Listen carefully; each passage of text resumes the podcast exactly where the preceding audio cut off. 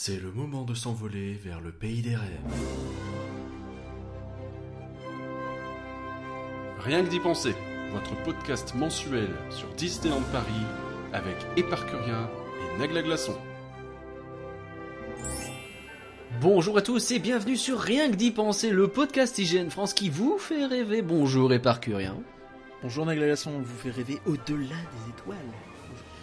I have a good feeling about this. C'est vrai parce que ce podcast sera un hors-série consacré à Star Wars. Euh, bon, l'occasion pour moi de fanboyiser un peu, hein, on va pas se mentir, et parcourir aussi un petit peu, même si. Tu sais ce qui est euh, bien C'est plus qu'on est, on est jeudi et on enregistre un podcast sur les derniers Jedi. Alors cette blague est refusée. Euh, on va parler de Disneyland Paris quand même un peu et on va parler notamment de Star Tours qui accueille une nouvelle scène tirée du tout dernier film. Ce dernier film, hein, euh, Star Wars épisode 8, Les Derniers Jedi, The Last Jedi, justement, on va le débriefer avec vous et euh, on va se demander s'il s'agit ou non du meilleur Star Wars. Euh, alors attention parce qu'on va spoiler comme des porgs. Et enfin, Oh, on parlera de Battlefront 2. Ah, j'ai la bonne blague, t'as vu un peu. On parlera de Battlefront 2, euh, le dernier jeu vidéo donc qui va vous plonger dans l'univers avec, bien évidemment, je serai d'une objectivité sans Ça aussi c'est nul. Euh, mais tout d'abord, avant d'entrer dans le vif du sujet Star Wars, et par. Oui, c'est moi. Il va Euh, falloir parler euh, d'une breaking news puisque ce jeudi, euh, donc ce jeudi 14 décembre où on enregistre le podcast, l'ogre Disney a encore dévoré un petit enfant. Sauf que cette fois le petit enfant c'est un énorme studio et ça leur coûte au total 66,1 milliards de dollars. Tout à fait mon ami. Alors on peut dire que donc la, la chaîne alimentaire s'est un peu retournée. Le souris a avalé le renard, donc Disney a mangé la Fox. On le savait déjà, on en a parlé dans les deux derniers numéros, mais ça y est, c'est fait. Et euh, on va un peu débriefer tout ça rapidement. Donc la transaction, ça coûte 52 milliards de dollars environ, et euh, le rachat des dettes, euh, une 13 milliards environ aussi. C'est comme ça qu'on arrive au résultat de, De 66 et 64, ouais, euh, ouais. ouais, 65, enfin on s'en fout. Après, Alors, c'est si on en croit IGN hein. France, c'est 66. Allez lire le l'article de IGN France d'ailleurs qui vous fait un peu le point Ouais. évidemment. Allez lire notre thread, il est mieux. Mais allez lire aussi IGN France. donc notre thread sur Twitter, donc on a fait une petite liste un peu des de des licences majeures qu'il y a à la Fox. On n'a pas tout listé, mais ça donne un bon échantillon. Donc j'attaque tout doucement avec euh, le Alien Verse, ce que je vais appeler donc tout ce qui est Alien, Alien versus Predator, Predator, euh, Prometheus, toutes ces choses là. Donc euh, de l'ami, euh, je sais plus son nom là, le réalisateur connu. euh, ah, putain. Euh, comment il Oui, s'appelle le Euh, fameux Oui, non mais évidemment. Mais euh, bon, Ridley Scott? Ouais, voilà, merci. Donc voilà, il y a ça. Alors côté comics, on a Deadpool, euh, les quatre fantastiques et X-Men, donc euh, trois, trois Marvel un peu naufragés qui vont revenir euh, au sein de Disney. Donc même chose pour Logan, hein, puisque c'est un X-Men. Euh, Alors c'est mine de rien pas rien parce que Civil War, l'un des problèmes qu'il y avait avec donc le Marvel Civil War, Civil War, euh, c'est que euh, bah, normalement les X-Men par exemple ont une grosse grosse place et même les les 4 fantastiques ont une grosse place là-dedans. Donc ça veut dire que peut-être ils vont réintégrer le Marvel Cinematic Universe. On va voir ce que ça donne. et ça sera intéressant de suivre ça. Gros point d'interrogation sur Deadpool aussi. On sait pas du tout comment ils vont aborder la chose, s'ils vont vouloir un peu censurer ou quoi. C'est euh, Ouais. curieux. Il y a le 2 qui arrive l'année prochaine en plus, donc euh, Ouais. on va voir ça. Euh, autre blockbuster, la, le reboot de la planète des singes. Alors j'ai pas vu le troisième, mais j'ai trouvé les deux premiers de bonne facture. Je sais pas si t'as eu l'occasion de, de voir. J'en ai vu aucun. Je suis navré. Ah, je te conseille. Enfin, c'est Ouais, pas faut- exceptionnel, mais c'est très cool. Puis maintenant, c'est du Disney, donc va falloir. Maintenant. Donc euh, encore une fois, enfin, c'est pas le seul blockbuster qui est en ce moment. Donc on l'a dit, on en discutait avant. Il y a le, le Crime de l'Orient Express qui est sorti donc finalement en même temps que les derniers Jedi, c'est ballot. Mais Bah, bah, du coup oui. mais Voilà. C'est comme ça. donc on imagine que Disney va valoir euh, beaucoup se marcher dessus au niveau de ses productions maintenant. Ça va être compliqué. Bah là, oui, ils vont lancer deux fronts. Mais déjà là, il y a Coco et euh, Star Wars, ils ont pas le choix et ça va être tout le temps ça. hein. Enfin, Ouais, ça avait fait beaucoup de mal à Harlow il y a deux ans notamment, je pense. C'est vrai. Euh, euh, on passe à l'animation justement avec 20th Century Fox, donc euh, évidemment qui Bah non, euh, détient oui. les Simpsons. Mm. Excusez-moi, je me suis un peu mélangé. Euh, donc qui détient les Simpsons. Donc le fait rigolo, c'est que la, la série l'avait prédit en 1999. Ils avaient dit Alors, ce qui est rigolo, c'est que comme les Simpsons, ils ont 700 épisodes, en vrai, ils ont tout prédit, donc c'est facile de dire les, les Simpsons l'ont prédit sur tout. ouais, mais euh, sur Disney, ils aimaient bien quand même taper sur Disney avec Itchy et Scratchy Land, tout ça, tout ça. Ah oui, c'est très curieux, c'est très rigolo. On va voir un peu ce qu'ils ce qu'ils vont en faire. Euh, le plus probable, c'est comme tu disais, qu'ils y touchent pas beaucoup, je pense. Je pense qu'ils y toucheront pas beaucoup. Dans les ouais, parcs d'attractions, je sais pas si ça va les intéresser parce qu'en Floride, tout ça, c'est un peu compliqué vu que c'est déjà Universal. Donc il y a aussi Anastasia qui va devenir peut-être une princesse Disney, qui sait. Euh, on imagine Ah bah. que ça permettrait de vendre deux trois goodies et de. Là aussi, c'est rigolo parce que Anastasia est souvent vue comme un film Disney à tort parce qu'il Oui. n'est pas du tout Disney. Il y a eu le, Et- le coup euh, le mois dernier dans euh, l'émission euh, Nouvelle Star sur M6 où il y a une une nana qui a chanté du Anastasia et t'as une jury donc peut-être cœur de pirate je sais plus qui a dit ouais c'est du Disney ou quoi et ça, et ça avait Et fait fait, un peu râler et ben Ben finalement oui. Cette fois-ci, maintenant, ça l'est. Peut-être peut que le cœur de pirate marche. est vachement bien placé qui sait bientôt cœur de pirate des Caraïbes euh, je sais pas. Oh. Euh, donc tout Blue Sky euh, aussi donc le studio Blue Sky avec euh, l'âge de glace euh, Rio Ah. donc Oh. euh, Ah, j'avais bien aimé le premier Rio. Ferdinand qui sort ce mois-ci, qui est peut-être sorti, qui va sortir bientôt, je ne sais pas, je ne sais pas encore. Ah oui, bah, c'est dommage qu'ils pour lui. vont reléguer euh, Blue Sky peut-être à euh, euh, des comics Cars ou je sais pas, ou leur Moi, je pense pas qu'ils vont arrêter la, la licence l'âge de glace parce qu'elle a, elle a, elle a quand même déjà une grosse films. répercussion. Mais j'aime pas l'âge de glace pour moi. J'ai pas Alors, vu si le dernier avait bien marché, mais on a déjà 5 films, faut voir à pas trop tirer sur la corde.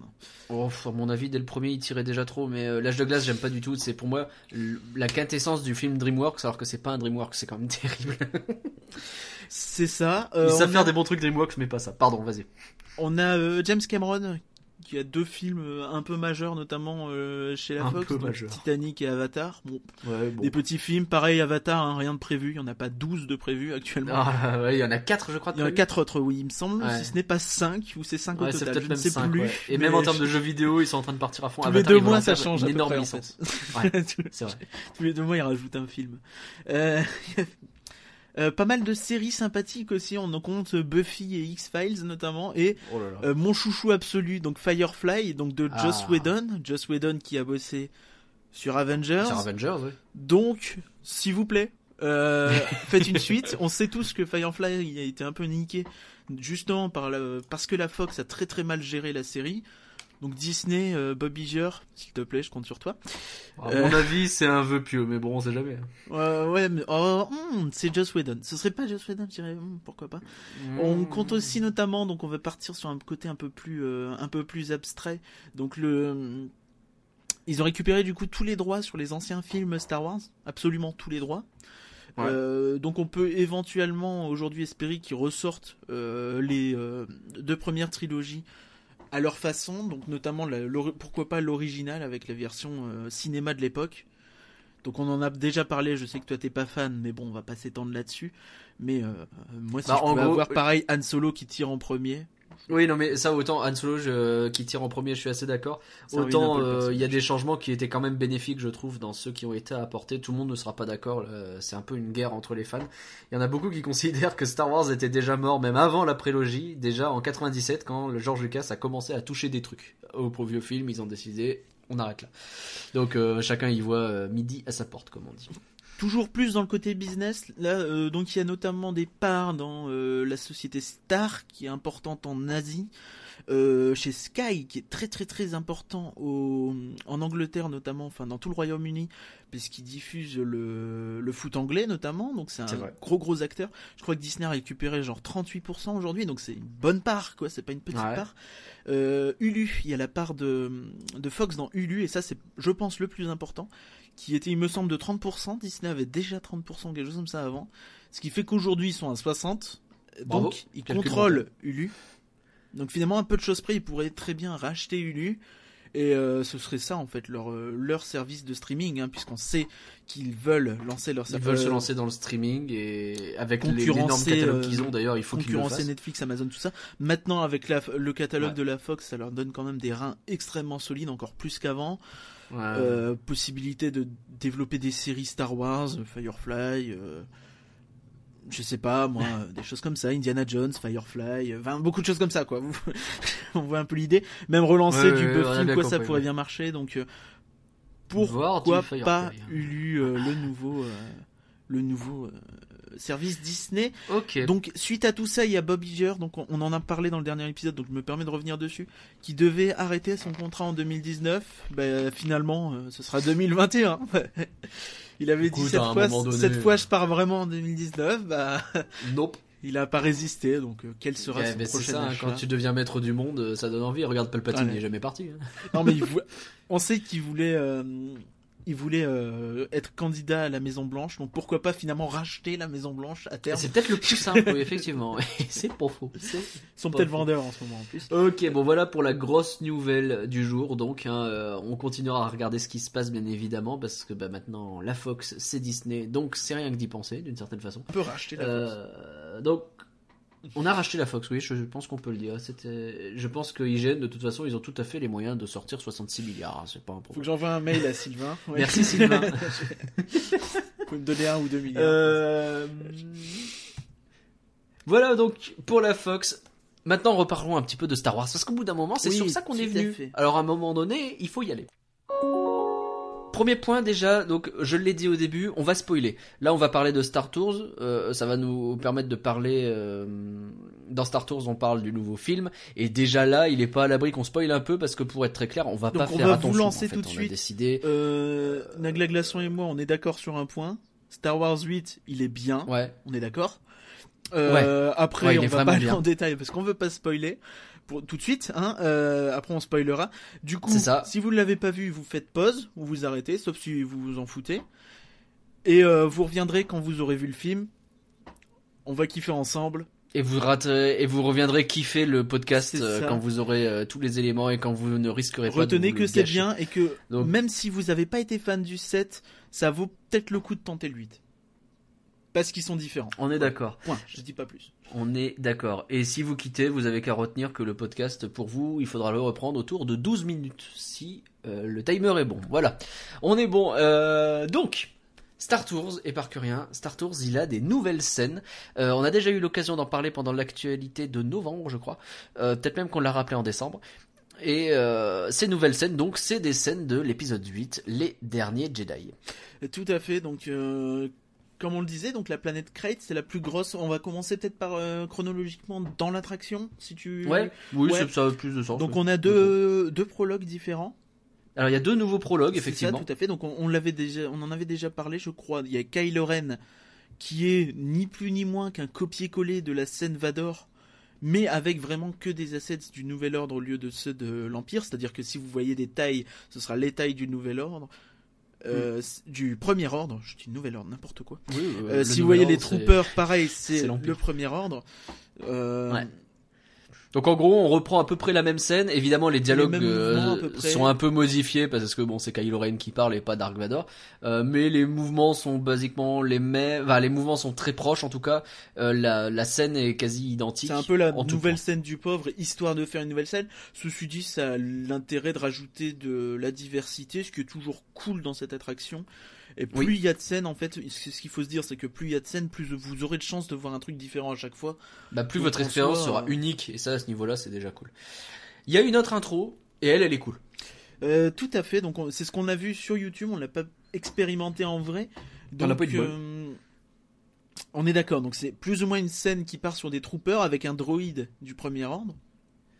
C'est ça. Et le droïde ça. du premier ordre vient scanner le cockpit Tout pour à, la recherche donc du fameux espion. Hein, c'est toujours le même thème qui revient dans toutes les intros. Euh, et euh, une fois qu'il a repéré le- l'espion, le, le Star Speeder va décoller derrière le Faucon Millennium C'est pour ça. se barrer. Et en fait, cette scène est vachement intéressante. Elle est euh, beaucoup plus longue dans la partie spatiale juste ça, après. le- la partie hangar doit être plus courte, ce qui leur Ouais. permet de d'allonger la partie spatiale. Donc on a un, un peu de baston, on voit les les destroyers du premier ordre, des choses comme ça. Donc c'est plutôt chouette encore une fois. Après pas grand chose d'incroyable à dire dessus, si ce n'est que bah c'est très bien. Non, mais elle change un peu. euh, Il y a plus de combats, il y a Elle des chasseurs qui nous arrivent dessus. C'est beaucoup plus rythmé. Euh, moi, je la trouve cool. Vraiment, elle est cool. Et même le- les effets sur le robot. Alors, on ne l'a pas vécu, mais ça a l'air de bouger pas mal avec ce saleté de robot là, qui a tendance à, à être au milieu. En plus, en 3D, il doit être un peu impressionnant parce qu'il est vraiment en plein milieu Certes. en train de vous scanner. Et il est assez euh, imposant, oui. Ouais. Bah, il est en gros plan, quoi. Euh, donc ensuite, alors euh, sur la première phase, donc on rappelle un Star Tours, en gros, il y a une phase d'intro, il y a une première planète entre guillemets qu'on visite, puis il y a un hologramme, puis il y a la conclusion, donc qui est une deuxième planète généralement et euh, un endroit où vous allez atterrir. Euh, Donc la, deux- la première planète, on est d'accord qu'il n'y en a pas de nouvelles? Alors a priori, on n'a pas de nouvelles. Euh, donc, euh, alors généralement, puisque en ce moment, si vous allez euh, faire Star Tours, vous allez avoir plus souvent donc des choses en rapport avec les nouveaux films qui vont sortir. Donc là, vous allez a priori tomber sur Jakku, C'est ça. qui était la scène donc qui était ajoutée pour le set. On n'est pas sûr à bon. 200% pour le coup, mais c'est ce qui semble se confirmer. Euh, Mhm. Après, ça va peut-être pas durer longtemps, donc c'est pas forcément une info euh, pérenne. Mais euh, oui, oui, donc on a Jakku, donc on- une scène, on en a déjà parlé, qui est très cool, très très rythmée. Enfin, allez voir le, le podcast sur sur Star Tours, je pense que c'est le meilleur moyen. On va passer directement à l'hologramme si ça te gêne pas. L'hologramme. Alors il y a des nouveaux hologrammes? Il y en a même trois.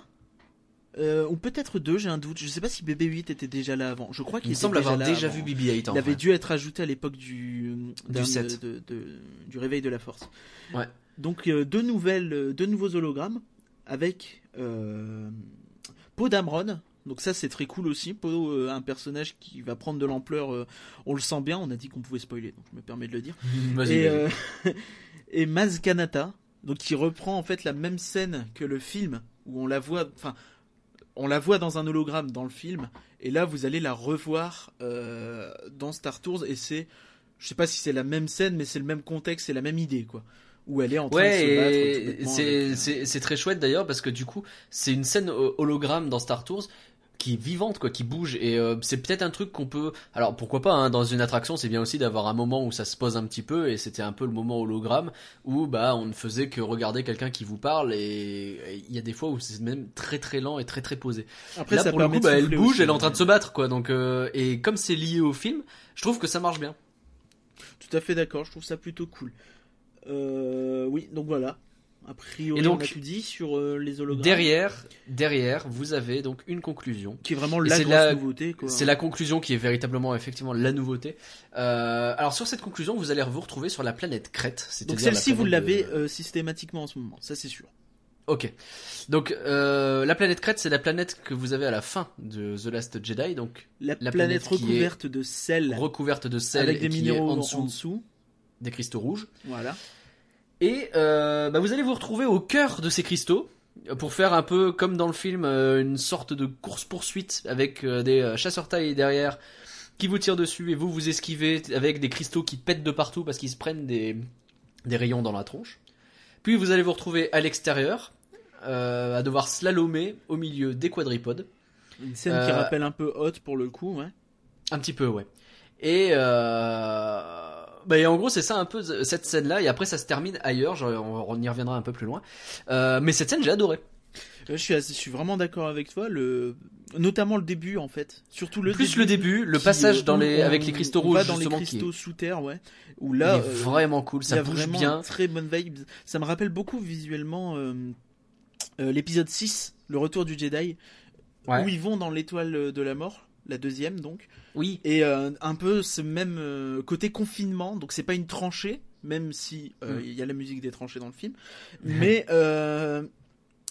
t'as vraiment ce côté confinement, course poursuite dans un petit Bah, endroit. t'as pas beaucoup d'espace et tu dois aller très vite. pas ultra Et- lumineux, mais lumineux quand même, et tu dois aller vite, il se passe plein de trucs. C'est vraiment très Et le très fait que, en fait, les, quand c'est des cristaux qui pètent, faut bien se dire que c'est des trucs qui pètent en une multitude de fragments. ça. Ce qui fait que vous en prenez plein la tronche tout le temps, quoi. Il y a des fragments de cristaux dans tous les sens avec les explosions. Et, enfin, ça envoie, quoi. C'est vraiment très très euh, très très cool comme scène, ouais, effectivement. Et la planète en elle-même, on y reviendra un peu plus tard, mais très chouette, donc ça aide aussi. Euh, donc derrière, on se retrouve en extérieur. Alors il y a un petit truc assez rigolo avec un effet de, euh, vous prenez des minéraux sur le pare-brise et il y a un- une sorte d'essuie-glace qui se met en route pour Oui, c'est vrai. ce qui est assez fun. Euh, derrière, alors si j'ai un reproche à faire, c'est que euh, là sur cette scène-là, je l'ai trouvé un peu moins inspiré. Euh, j'ai un souci avec le fait que le Star Speeder, il détruise en trois coups un quadripode. Non, c'est absolument n'importe quoi. Enfin, on va pas Voilà, parce que, le- enfin, vous vous souvenez de Hot, hein, euh, le speeder qui est prévu pour, il arrive pas, hein, c'est les Déjà les sont trop puissants quadripodes pour les de lasers. de l'Empire, ils arrivaient pas à les exploser. Je pense Voilà. que ceux du premier ordre, il n'y a pas question. Bah, ils ont l'air d'être plus blindés en plus, donc euh, ils ont l'air d'être plus gros Oui, les machins. oui, ils sont Donc, plus euh, impressionnants. Encore. Donc non, de- un Star Speeder est pas censé pouvoir faire ça. Bon, allez, admettons, hein, c'est histoire de donner Après, un peu de peps au truc. Star Tours, c'est pas non plus un film, donc c'est moins gênant. C'est pas Oui, si gênant bah, que ça. on a déjà eu des choses bizarres dans Star Tour, c'est pas la première, c'est pas la dernière. Oui, c'est pas comme si on Euh, n'explosait pas une, une étoile noire à chaque, euh, à chaque voyage. Une étoile de la mort, effectivement. Euh... Qu'est-ce que... Et donc derrière, il y a euh, ce passage, alors là pour le coup c'est assez chelou. C'est Parce qu'on va repartir pour la en hyperespace, fois, oui, ce c'est qu'on n'a pas la planète de destination. Ouais. On a Poe Dameron qui nous dit à l'oreillette Mais qu'est-ce que vous faites là, Star Tours? Repartez. En gros, et il nous dit Allez là-bas. Et euh, là, Cassez-vous, et donc on se casse. Et, on là, se retrouve sur euh, la galaxie Batuu. C'est ça la hein planète Batuu. La planète raconte? La planète Batuu. Qui est en fait, oui, la planète. euh, et là, il se passe très rien. hein. Donc, euh, puisque la scène est déjà assez longue sur euh, Crate, vous arrivez Donc, sur en gros, ouais, on arrive, euh, direct, on se pose, Pas- et euh, il y a vaguement trois droïdes qui bougent, et c'est Et vous terminé. voyez un peu le- l'environnement, donc c'est ça qui est plus intéressant finalement. Et vous avez ces 3 PO qui vous dit nos aventures commencent maintenant. Mais pourquoi il dit ça? Vas-tu me Ben demander? Oui. Pourquoi dis, dis ça? Je te demande. je- Eh bien parce que c'est euh, le land et la planète sur laquelle se base euh, Galaxy's Edge, at Galaxy's Edge, donc le, le land Star Wars qui va arriver en Floride et en Californie en 2019. Voilà, donc on est très content d'avoir un teasing euh, pour ce land qu'on n'aura pas à Disneyland Paris, sachez-le. Enfin, pour l'instant, il n'est pas annoncé, donc s'il arrive, on sait pas quand. Compliqué. Je sais pas Mais euh, mais ouais, c'est terrible en fait de se dire qu'on va se poser et on voit, on a le droit à un teasing de ça, alors qu'on. on- on C'est magnifique, pas, ça donne envie d'y aller quoi. Ah, ah, mais le, le- la, la scène est bien du coup parce que tu dis waouh j'ai trop envie de voir mais en fait tu sors t'es à Discoveryland et il y a Space Mountain quoi alors il est bien Space Mountain hein, mais c'est pas ça C'est pas ce, ce, que- ce- ce à quoi on te donne. oui et ça colle pas avec euh, ce qu'on voulait quoi T'as Donc, Hyper euh, Space Mountain, bon voilà. alors on râle mais moi je suis très content quand même qu'ils aient adapté aussi vite puisque le, le Star Tours français a été mis à jour en même temps que les autres parcs et ça c'est très cool quand on sait le temps qu'il a fallu pour avoir la première mise à jour Avant que Tokyo. Hein, même avant que Tokyo ouais. Mais donc euh, ça c'est vraiment cool qu'ils continuent comme ça même si bon pour le coup ça fait un truc bizarre à la fin mais tant pis on pardonne tu vois c'est pas grave. Euh, Qu'est-ce que t'as pensé toi de ces ajouts globalement? Bah, je retiens surtout Crate évidemment, même si la scène de début on n'a pas eu l'occasion de la vivre, mais elle a l'air très chouette, donc j'aimerais bien euh, tomber Mhm. dessus si possible. Euh, maintenant La scène sur Crate, euh, celle oui oui celle du début avec les les troopers et le droïde. Avec le, le droïde qui est un peu plus long, ouais. Celle avec la scène de Crate est très bien comme on l'a dit. Elle est pas parfaite. Ceci dit, les épilogues, il y en avait pas 76 avant. Il y avait tout compte fait Naboo, Dio- Geonosis? Non, Dion... non, Mm. je sais plus le nom. Géonosis. Oui, c'est ça, c'est Geonosis. Euh, Naboo, Géonosis, Coruscant. Coruscant et on tombait tout le temps sur Coruscant en plus. Oh non, euh, enfin, euh, plus Naboo, mais oui, au début. J'ai toujours pas vu J'ai pas eu souvent Géonosis. personnellement. Ah, c'est ouf, quoi. Je l'ai vu qu'une fois. Ouais, ouais, bah, c'est le principe du random, hein, Donc euh, très très cool qu'ils ajoutent une scène à cet endroit-là. Regret sur la Oui. fin. Euh, Il y a les hologrammes. Les hologrammes c'est cool aussi parce que c'est clairement sur la variété que c'est intéressant. Ouais. Euh, puisque les scènes en MS sont pas sont pas cool. Et euh, à part Maz qui est vraiment plus marquant que les autres. Après c'est pas des mauvaises scènes en soi, c'est juste un- une respiration en fait dans l'attraction. Et, Ouais. euh, Mais, celle euh, de elle est bien, celle de. Maz, ouais. Ouais, effectivement. Euh, bah moi aussi j'ai beaucoup aimé et puis de toute façon Star Tours comme le principe c'est de mettre du random avec plein de scènes différentes plus ils nous mettent des scènes plus on est content hein. Plus il y a de scènes, c'est euh, de très très loin. S'ils pouvaient en rajouter sur d'autres planètes, je sais pas, euh, celle de Luke toutes les autres, enfin, Mmh. on va pas se plaindre. Bah s'ils continuent à en ajouter ne serait-ce qu'à chaque sortie de film euh, je suis déjà euh, Si vous pouvez m- même retourner en arrière, rajouter Bespin ou des choses comme ça, ce serait très très cool. On est d'accord. Voilà pour Star Tours. Et on va maintenant pouvoir parler du film The Last Jedi. Rentrons dans le cœur du sujet.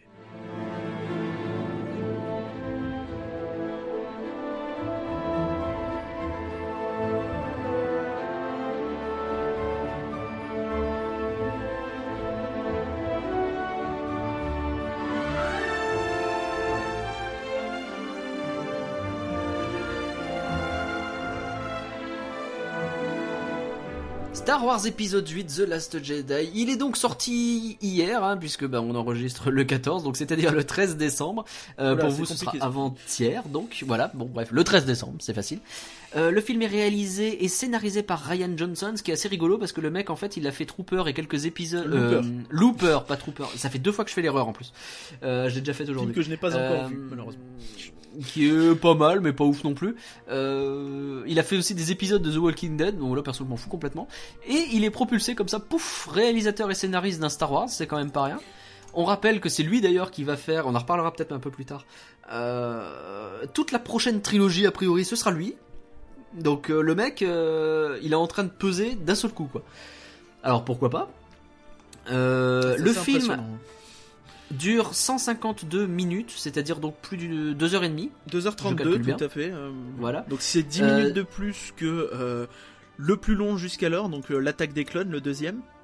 Et Oui, euh, qui était effectivement très long. grosso modo une vingtaine de minutes de plus que la moyenne des, des films qui tournent autour de 2h13, 2h16. Donc on est face au plus long film Star Wars. Euh... Bon, Et ouais. et bah et, et est-ce qu'on s'emmerde dans ce film pour dire les choses clairement? Bah oui, quand même. J'ai non, moi je trouve pas qu'on s'ennuie. Euh... Et euh... alors c'est ce qu'on disait tout à l'heure. On a globalement beaucoup aimé. Ah tout à fait. Enfin moi, ce, ce que je retiens de ce film en fait, ce que euh, on va détailler un plus tout le long, Bien mais sûr. la note que je me suis dit en fait, c'est que j'ai l'impression que ce film a été pensé en même temps que le réveil de la force, ce qui est possible ou ce qui est possible que ce ne soit pas le cas également. Enfin, on sait pas en Bah, fait. normalement ils ont pensé la trilogie comme un tout. oui, mais euh, il y a peut-être, il y a sans doute eu des ajustements. Et en fait, Ouais. ce qui me ressort de ce film, c'est que j'ai l'impression qu'ils nous ont fait euh, un réveil de la force très très proche du 4 dans la structure et dans les idées globales, Ouais. pour qu'on s'attende à ce que ou qu'on craigne que le 8 ressemble énormément au 5 Donc à l'Empire contre-attaque. et qui se sont fait le plaisir Mhm. de prendre à contre-pied tout ce que vous imaginiez. Et là, je plaide coupable. J'ai tendance à euh, un petit peu essayer d'imaginer à l'avance, enfin surtout quand vous avez deux ans d'attente comme ça entre des films que vous attendez Ah bah, vraiment. on a le temps, ouais, on a le Star temps Wars, d'imaginer des euh, trucs. Enfin, Nagla Glaçon comme moi, on est très très fan. Ouais. Euh, plus que beaucoup d'autres licences Disney.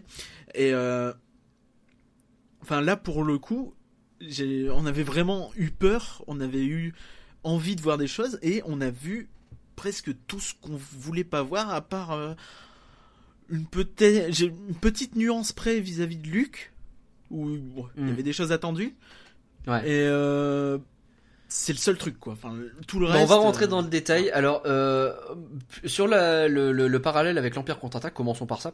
On répète, Il y a hein, quand même des choses qui reviennent. Attention, on va spoiler, je répète. Oui, oui, on spoil. Hein, euh, on l'a dit, on spoil et on ne se prive pas.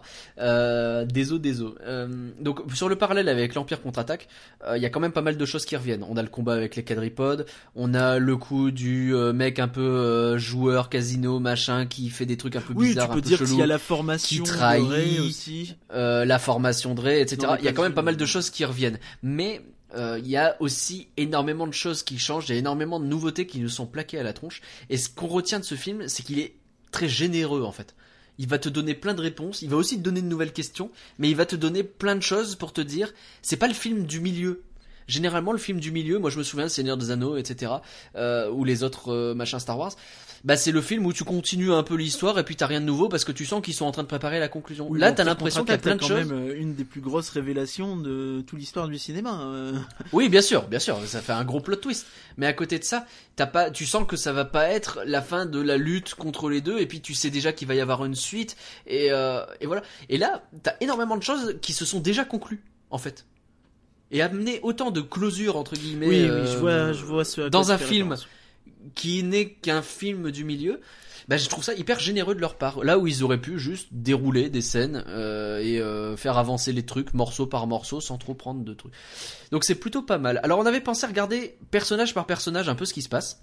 Oui, parce que, enfin, si on peut dire un mot tout de suite, c'est que clairement les personnages, c'est euh, le euh, focus du film. Enfin, c'est ce que ça m'a donné l'impression, c'est que vraiment tout est euh, centré sur le développement des personnages dans ce Star Mm. Wars. Là où Rogue One ça aurait peut-être été moins le cas, typiquement. Euh, donc parlons de Rey pour commencer, je te suggère. Euh, Rey qu'on a quitté. Alors c'est aussi une particularité de ce film. D'ailleurs, c'est le premier film Star Wars qui reprend au moment où le précédent se termine. C'est vrai, c'est vrai, tout à fait vrai.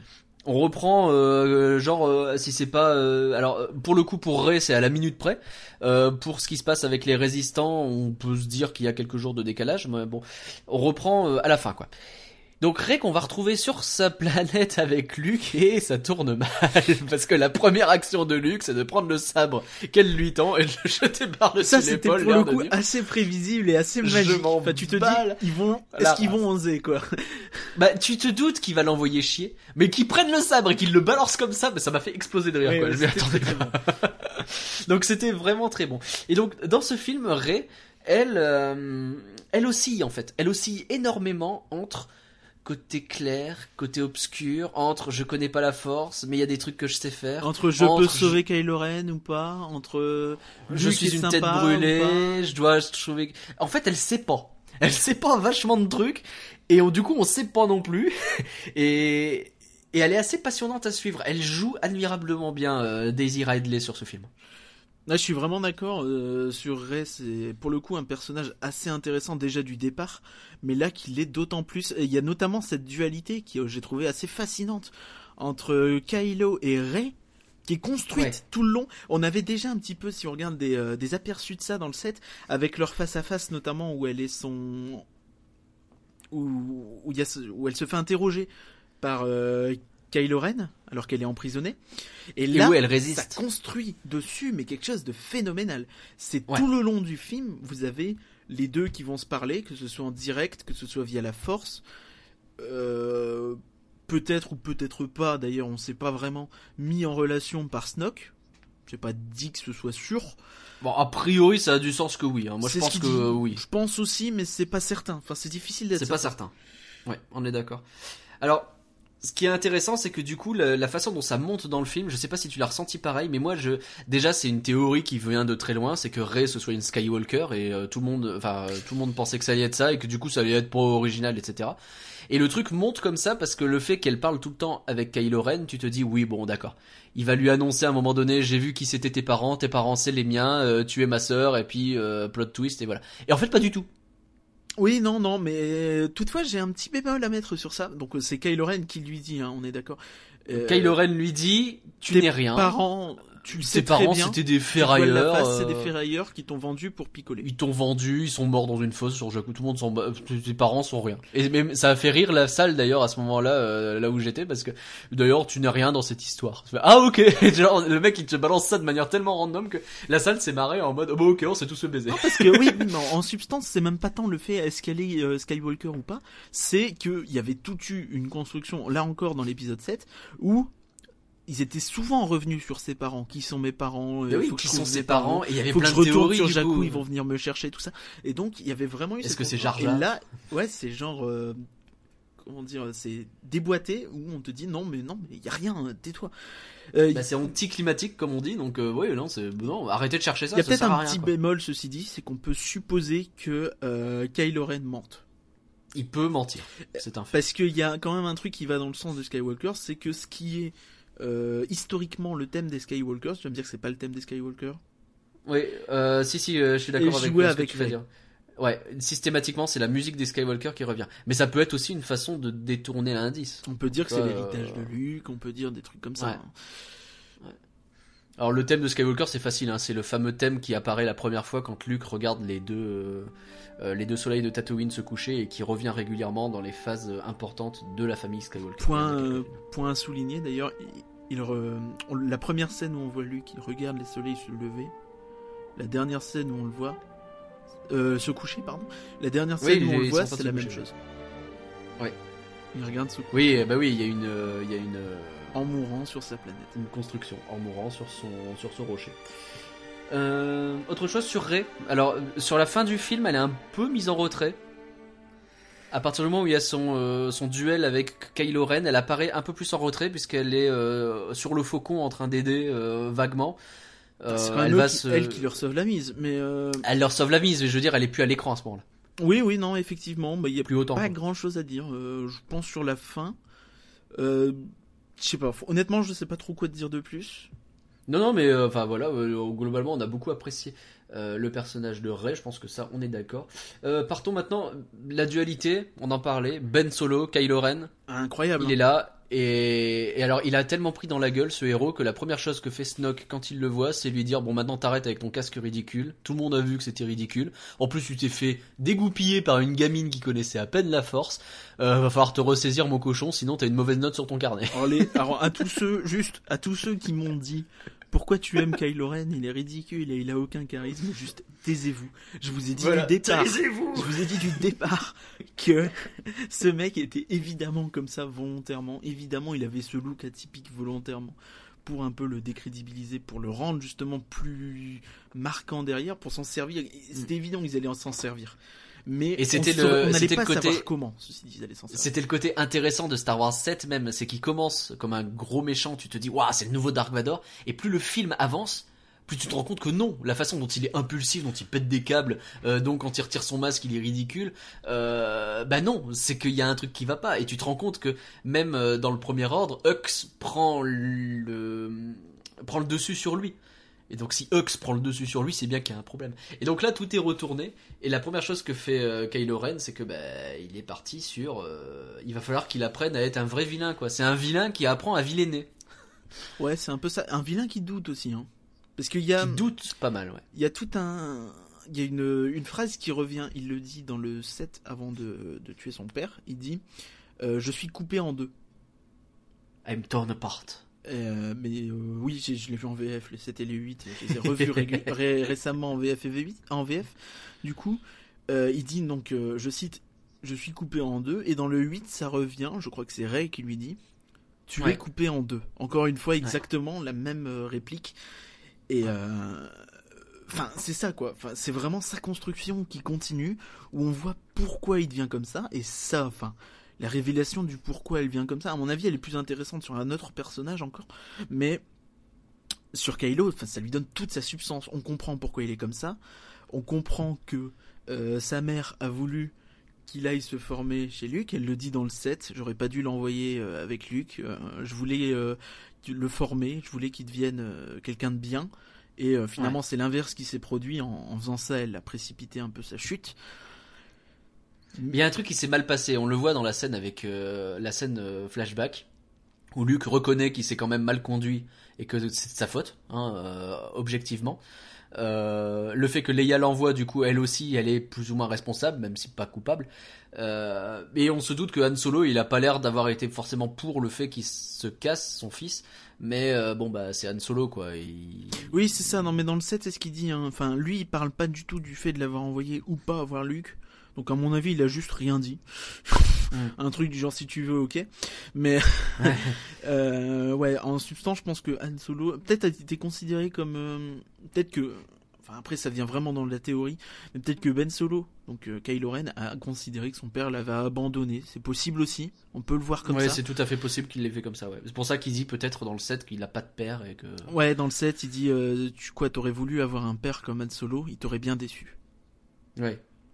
Donc c'est quelque chose qui, qui est flagrant. Donc c'est quelqu'un qui est cassé, euh, qui a été cassé par euh, toutes les figures parentales qu'il a eues, qui du coup se retrouve un peu dans Snoke et surtout dans Dark Vador. Et Oui, Snoke oui, joue ça. avec ça et lui dit tu peux être le nouveau Dark Vador. Il y a, Ouais, bah, ouais. Ça met vachement l'accent sur ça. Sauf que Kylo Ren, on sent bien que là il est en train de vouloir se détacher de son attirance pour Dark Vador, ce qui est un peu bizarre dit comme ça. Euh, et euh, Non, mais il y a tout le côté masque comme ça où tu sens que bah, le gars voulait faire vraiment son Dark Vador. Et le fait que Snoke, qui est quand même son mentor, lui dise Mm. Ton casque est ridicule, tu es pathétique, t'as l'air de rien. Euh, Ouais. En substance, enfin, on sent tout le long du film monter que Snoke va laisser tomber Kylo Ren et séduire euh, Rey. Ouais. On est d'accord que c'est plus ou moins la construction qui se met en place. C'est plus ou moins ce qu'il tente de se faire, ou alors il tente de le pousser dans ses derniers retranchements pour tenter d'en faire Aussi, un truc. c'est l'autre Il possibilité. y a un peu ça qu'il fait. Mais euh... et du coup donc Kylo Ren qui se retrouve face à Snoke et qui te sort euh, le le plot twist euh, que pas forcément beaucoup de monde avait vu venir. Puis il y a eu la bande annonce et du coup tout le monde l'a vu venir. Euh, c'est qu'ils trahissent Snoke. Ils le coupent en deux d'un coup d'un seul. On n'est pas sûr hein, de qui le tue, euh, Snoke. Moi, je. Bon, a je- priori, si. Après, il dit que Ah, c'est tu Rey penses qui que ça tué, peut être Rey? Mais euh, pour moi, ça me Non. surprendrait pas de fou. hein. Kylo, il est. Ouais, je sais pas. C'est difficile à dire pour moi. Je sais Franchement, pas, je parce que la façon dont c'est amené avec Snoke qui dit il va frapper son plus, son pire ennemi, euh, son plus fidèle, je sais plus comment il dit, mais euh, Ouais, son mais je- véritable je, ennemi. sais pas. Pour moi, c'est pas euh, clair à 2000%. sachant qu'il lit son esprit. Il y a, il y a un flou. On peut, on peut considérer ça, mais toujours est-il que là, à ce moment-là, il va se battre avec Rey, qui vont faire équipe, que tu te dis, ça y est, on a deux Jedi, c'est peut-être eux, les derniers Jedi. Euh, Ouais, c'est ça. Et tout le film, en fait, se crée sur suspense. Je suis, euh, je rebondis là-dessus. Et tout le long du film, tu te dis, ah ouais, ah, ils ont bien choisi le titre quand même. Ouais, ouais. Parce que justement, Si c'est ce qui te fait réfléchir. Et euh, oui, il y a cette scène absolument magnifique euh, dans, dans la salle rouge de Snoke où bah, une Ouais. fois que Snoke est tué ils se battent ils se mettent comme ça dos à dos et c'est juste ultra jouissif de voir les deux sable bleu sable rouge euh, dos à dos en train de tuer euh, des gardes de, du nouvel ordre donc j'allais dire impériaux mais c'est pas impériaux Pas Et, tout à euh, fait, non, mais qu'on voit enfin se battre. oui. Bah, alors c'est pas tout à fait les mêmes, mais ils au sont moins on les voit hein, se battre. les, les saligots Ah, ils sont pas mal, ils sont pas mal, hein, ils sont pas mal. Faut, faut lire l'histoire un peu de ces mecs-là. Alors, je sais pas si c'est exactement pareil dans le premier ordre que dans l'Empire, mais c'est quand même une histoire de euh, tu es élevé avec un autre. En fait, tu passes ta vie en binôme à subir les pires épreuves et donc t'es à deux tout le temps. Et ta dernière épreuve pour devenir un vrai garde, c'est de tuer ton binôme pour montrer à quel point. c'est vrai Euh, voilà, donc bah c'est globalement c'est Joel badass, quoi. C'est pas Joel rigolo. Euh, c'est pas très rigolo en plus et donc, à ce moment-là, tu te dis Kylo Ren il est gentil, et puis là, le mec il regarderait, et puis il fait bon allez rejoins-moi, on va euh, régler le problème de la oui, galaxie à ce nous qu'elle deux, lui dit effectivement non elle lui dit et on laisse euh, crever la résistance. Elle lui dit on peut arrêter ta flotte, on on peut arrêter la flotte du Nouvel Ordre, on peut sauver la résistance. Et lui Sauf répond que non, bah ça l'intéresse pas lui. Euh, t'en as pas marre Non, non. de Snoke, t'en as pas marre des Jedi, t'en as pas marre des Sith, t'en as pas marre des résistants, Ouais. t'en as pas marre de tout ça. Viens avec moi euh, faire un nouvel ordre. Donc là, c'est de là Ouais. que vient mon lapsus de tout à l'heure. Et il lui dit comme ça faire un nouvel ordre. Et elle le regarde, elle fait mais mais non, C'est pas ça que je veux, fous-moi la paix. dis pas ça? Et elle, est, elle hésite à ce moment-là. Moi j'ai, fortement ressenti ça. Je pense qu'à un moment Je l'ai senti euh, peiné moi. Tu sais, d'un Ah côté ouais? où elle était contente de l'avoir fait revenir, Ah c'est fort possible, oui. Et Ouais. euh, elle est là, non, elle dit un truc genre, bah non, dis pas ça, tu vois. Enfin, je sais plus ce qu'elle dit Oui, mot pour oui, mot. elle dit, elle dit quelque chose du genre, alors en anglais, hein, euh, mais ça devait être quelque chose comme euh, ne suis pas cette voix. Ouais, c'est ça. Il y a vraiment ce côté, enfin, dans mon sens où elle était contente de faire revenir euh, la, le fils de Leia finalement. Ce C'est ça. côté un peu là, où. Et, et finalement, non. Et, euh, et tout le personnage de Kylo Ren va être comme ça tout le long. Euh, vous avez cette scène où il arrive pas à tuer sa mère. Oui, oui, celle-ci avez- est très marquante. Elle est super marquante. Alors on la voit dans la bande-annonce, mais elle, elle nous est un pas petit peu spoilée, mais c'est pas très grave. Arrêtez de regarder les bandes. Non, mais celle-là encore euh, de bande-annonce, c'est pas très grave, je trouve. Mais euh, ça fait déjà deux trucs. vous avez la fin où il est face à Luke, où il est paumé et il arrive encore à se faire avoir comme un bleu. Euh, globalement, il est toujours pas bien, quoi. Il est toujours, euh, on dirait un gosse qui va, qui a besoin de Pascal le grand frère, quoi. Il est constamment. Ouais, on peut Euh, dire ça, mais pour moi, il a gagné en puissance quand même, de façon assez Ouais. nette, parce qu'il est moins perdu qu'avant. Mais euh, oui, sur Luke, en fait, on sent qu'il se déchaîne comme comme se déchaînerait finalement un enfant. Enfin, c'est même Ouais. plus marqué non pas par le combat de Kylo Ren que par euh, tout ce que les euh, ces unités tirent dessus. En fait, Mmh. tout le monde tire sur Luke. Et qui, qui est euh, peut-être la, la meilleure c'est ça, il y a le nuage un peu de de de, cris- de sel qui retombe de, de minéraux, je sais plus. Oui, il y a qui tout, il y a du sel, il y a des minéraux, il y a tout. là. Il y a la planète entière Et, qui euh, tombe sur Luke. Là. il essuie un peu sa, sa, sa veste, sa tunique. Et il y a. Luke qui se relève, l'air de dire Ouais, pas mal. c'est génial. Et même juste avant, avec Hux qui lui qui fait à Kylo Ren Bon, ça va, tu penses qu'il est pas mort là Et en fait, non. Et tu sais très bien qu'il est pas mort comme ça parce qu'ils vont pas tuer Luke comme ça, c'est évident. bah non, bah non, ça aurait pas marché. Quoi. Et mais et ça marche super bien. Donc voilà, vraiment gros gros pouce en l'air, euh, comme disent les youtubeurs, sur Kylo Ren, euh, que je trouve extrêmement réussi. Je sais pas si t'as autre chose à dire sur ce personnage. Non mais je suis tout à fait d'accord, il était déjà bon à mon sens dans le 7, dans ce qu'il faisait. Alors oui, il était pas charismatique mais c'était le but. C'était le but, euh, Dans le 8, enfin c'est clairement la confirmation sur ce coup et ils nous ont tous pris à revers parce qu'on s'attendait tous à ce qui passe du côté clair. On s'attendait tous. Finalement, au long- tout le long du film, tu te dis ah bah oui, du coup il va passer lui côté clair et Ray côté obscur. Ce Ouais. qui finalement aurait été un peu ridicule, ça aurait été un peu Pirates des Caraïbes, tu vois. Mais Mais c'est vrai. Euh, après tu te dis, enfin moi je sais que quand j'ai vu les deux se battre côte à côte, je me dis ouais non, c'est trop beau. Et contre qui ils vont se battre, tu vois? Snoke est mort, euh, c'est le 8. Mm. Contre qui C'est vrai qu'il y avait ça dans le, dans le fond de l'esprit, tu fais, ok. Donc là, on est au milieu du film, le deuxième, et c'est la conclusion. C'est un problème. Parce que si on, Va on va parler, donc moi j'ai plus rien à dire sur euh, Kylo Ren si tu vois. Ouais. Mais si on peut parler très vite fait de Snoke parce que finalement il y a, y a un peu On peut à dire, enchaîner a sur pas Snoke. énormément non plus. Alors, enchaînons sur Snoke. Euh, ce qui est intéressant sur Snoke, de, de mon point de vue, c'est que dans l'épisode 7, là c'est pareil, beaucoup de gens ont commencé des théories, c'est qui Snoke, etc. Moi, dès le départ, je me suis dit, en fait, je m'en fous de Snoke, et je pense qu'il faut s'en foutre de Snoke. Et effectivement, on s'en fout de Snoke. C'est un méchant, parce qu'il faut un grand méchant. Il est là pour faire venir Kylo Ren dans le côté obscur, mais il est vraiment pas au cœur de l'histoire, c'est pas Palpatine. Et euh, là où euh, je me suis trompé, c'est que je pensais que jusqu'au bout ce serait euh, genre juste un hologramme ou une menace lointaine et à un moment donné il disparaîtrait parce que raison X ou Y. Là il apparaît et en plus il est classe ce con. Alors classe, je dirais pas ça. Je trouve qu'il a une sale gueule et que limite, enfin moi quand je l'ai vu, je me suis dit mais ce que je veux quoi, dire, c'est genre gardien de la galaxie, tu vois? Enfin, c'est- tu sais, il y a un côté, Ah, un peu. euh, ça fait pas très Star Wars, je trouvais. Mais Oh bah Star Wars c'est aussi des il a, personnages. oui, oui, bien sûr. Mais il a une force qui est incroyable. Ah, mais il est surpuissant le gars. Je, je, je crois pas avoir déjà vu ça dans un Star Wars. Je ne me sens pas. Ce qui rend finalement sa mort un peu ridicule et étrange pour le coup. Peut-être qu'il s'y attendait pas, Ouais. tout simplement. Bah oui, Euh, tu sais, il est focus sur les pensées de, de Kylo en fait et il est tellement certain de gagner. C'est très classique Oui, du dans coup, le mythe euh, Star Wars ça pour le focus coup. sur les pensées de Kylo, il, c'est un- il aurait si vu- tu regardes Palpatine, c'est un peu le même délire. Oui, peut-être, oui. Oui, il est focus sur Luke et finalement c'est Vador qui le tue. Donc là, Ouais. je reviens sur mon idée de finalement c'est Rey qui le tue. Je peux me tromper, mais euh, voilà. Hmm, Euh, Pas convaincu. mais ouais. Donc oui, il y a ça, effectivement. euh, Et, et oui, et il a une puissance. Enfin, je veux dire, il y a deux scènes de Snoke qui sont géniales. Et globalement, je les trouvais géniales à chaque fois, alors que dans le 7, je m'en foutais. Mais là, euh, il y a cette scène où Rey essaye de récupérer son sabre.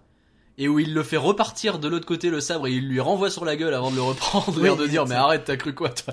Ça fait penser à cette scène du retour du Jedi où Palpatine laisse Luke récupérer. C'est le surtout sabre. que t'as l'impression vois. en fait que c'est euh, elle qui le récupère, alors qu'en fait, au dernier moment, tu te rends compte qu'en fait non, c'est lui qui le contrôle de A à. Z. Il fait tout ce qu'il veut avec, il peut tourner Mais oui, il autour, fait ce qu'il veut. fait- Il fait ce qu'il veut. Arrête, tu Et- gères pas quoi. Et dès l'intro, dont on parlera sans doute tout à l'heure, euh, un petit peu après l'intro, quand euh, euh, Hux reçoit un message, il y a Snoke qui veut vous parler. Je vais le prendre dans mes quartiers. Hux, l'autre apparaît et il lui fait un coup Il apparaît de force énorme en plus, c'est ce qui est assez marquant. où l'autre se retrouve tête contre terre, zblam Genre, allez, tais-toi Lui, il y a, il y a aussi cette, euh, ce petit dialogue à un moment, un des rares dialogues qu'il a finalement, parce qu'il n'en a pas tant que ça, où il dit Oui. Hux est un incompétent, mais c'est parfois Ouais. utile d'avoir un incompétent. C'est un placé. roquet, même, il dit. Un roquet au placé. Et c'est, c'est utile parce que ça a ses, ses qualités. Donc, Snoke est un personnage que j'ai beaucoup aimé, mais que, euh, voilà, il fallait qu'il fasse ça. Et le fait qu'il soit mort maintenant, ça me va, hein, Oui, non, c'est pas gênant. Je pense qu'on peut vite passer à autre chose, mais euh, ouais. Ouais. Juste Alors, ce côté coup- impressionnant de sa force et euh, du lien ou non qu'il a alimenté entre Rey et Kylo. Ou- Ouais, qui... Ce qui paraît logique, mais on n'est pas sûr finalement. Et si dans le prochain film ils disent finalement t'es ma sœur, euh, bah autant je serais peut-être un peu déçu, autant ça se comprendrait. Hum, certes. Pour moi, non, mais je pense qu'ils vont rester sur ça. Mais euh, on va voir. Euh, est-ce qu'on reste du côté des méchants tant qu'on y est? On peut parler Oh, si rapidement tu de... veux, ouais, ouais, ouais, oui, t'as raison. De Parce qu'on n'a pas encore fait Luc, mais on, aura tout le Luke, temps. à mon avis, Enfin, vaut mieux finir non, avec. hein. Je peux me tromper, mais. Ok. Bah bah, le film finit plus ou moins avec de toute façon. Et il finit avec le film, donc ça tombe bien. il- Euh, ouais, non. Ils commencent pas avec, ils font un truc. C'est assez rigolo, le début du film, t'as toute une scène, et t'as, t'as la scène qui se termine, ensuite tu vois Finn, et tu dis, mais c'est pas ça qu'on veut voir, vous me faites chier. Et il y a Finn Ouais, qui dit, moment mais donné, elle est où. Ray, au fait? Et là, t'as le changement de plan, où tu arrives, changement Ah, de bah, scène, quand où tu vois Ray, avec euh, Luke. Donc oui, Alors, on le Capitaine sur- Phasma. Ah oui, oh, ah là, Ah, ouf. il y a beaucoup à dire sur le Capitaine. Phasma. Déception Déception pour moi confirmée. Pour euh, le coup, la déception est confirmée euh, avec l'épisode 7 où en gros on nous l'avait un peu vendu à l'époque. Finalement, c'est moins étonnant puisqu'il l'avait pas revendu depuis le 7. Ils l'ont moins mis en avant alors que tu disais que justement dans le 7, Ça aurait ils peut-être avaient été bien là mis en avant alors qu'elle servait brillé. pas à grand chose. Ouais. Et euh, ils se sont dit là non, peut-être. Mais du coup, Alors, euh, ouais, Elle apparaît un peu, elle se bat, elle est vite fait badass quand même. T'as l'impression qu'elle meurt. Si ça se trouve, elle meurt pas. C'est ce qu'on on en avait un Alors peu je discuté. pense, je pense moi qu'on peut la revoir. En fait, j'ai un problème avec ce- le Star Wars 9 qui va arriver, c'est que j'ai plus beaucoup de méchants. Il y a plus que Kylo Ren et Hux. Et je me dis que Phasma, euh, il est pas impossible qu'elle soit dans le coin en mode euh, vénère, tu vois. Un peu comme, euh, comme euh, bah, justement euh, Gwendoline Christie qui la joue, c'est Brienne de Thorne, qui se relèverait en mode je suis toujours fidèle à Snoke, je suis toujours fidèle Ceci au premier ordre, quand même et très qui mal. en mettrait un peu le hein. bazar. Pff, elle a le casque qui est pété, mais sinon en dessous ça va. hein. Ouais, ouais. On voit son œil, il est nickel. Hein. Le seul bout de l'actrice qu'on voit pour l'instant. Alors elle est cool, mais voilà. C'est un bel œil, y a pas de problème. Euh, donc voilà, j'attends de voir pour Capitaine Phasma. Moi je parie sur son retour dans le 9, très clairement. On verra. Je j'ai pas trop. euh, J'ai pas grand chose à dire de plus euh, sur elle. Si c'est Ouais, elle est dans le 9, je trouverais ça cool, mais d'un autre côté, je trouve ça limite running gag où tu crois qu'elle est morte dans le 7, tu crois qu'elle est morte dans le 8. C'est vrai, à un moment donné, elle fait un truc quoi. Et en fait, elle meurt jamais. Au pire, regardez le. Je crois qu'il y a un comic ou un roman qui euh, raconte son origin story. Peut-être que là, c'est plus intéressant, on sait pas. Euh, le général Hux. Alors lui, je l'adore, toujours autant. Ah, il est cool. Il est très très cool quand même. hein. C'est mon petit bichon. En fait, c'est le mec qui se fait tout le temps avoir, mais mais, mais c'est normal en fait. Et du coup, il est, je le trouve attachant d'une certaine. Il se faisait façon. moins avoir dans le 7. Dans le 7, il y avait vraiment cette rivalité avec Kylo où tu te dis, bah finalement les deux se valent un peu. Et euh, Hux a pas tort de renvoyer des trucs euh, dans la tronche à Kylo, comme quand il dit, euh, plus besoin de chercher BB-8, euh, j'ai, euh, comment elle s'appelle Rey. Du coup, euh, Ouais. j'aurai la carte. Ouais. Et euh, après, t'as Rey qui s'enfuit et t'as Hux qui dit à, à Snoke, euh, non, bah on n'a plus la carte parce que euh, en plus il y a euh, machin, il a dit, euh, ça sert à rien. euh, on Alors a du coup, le- en plus, la résistance on maintenant, a- elle a la carte. Alors bravo, ah bravo, ah, bravo. Bravo, est franchement, gros naze. Ah, il est drôle. Donc il y avait cette rivalité, il est- elle est toujours là au début, mais ça dure pas longtemps. Fi- Enfin si, si, finalement oui.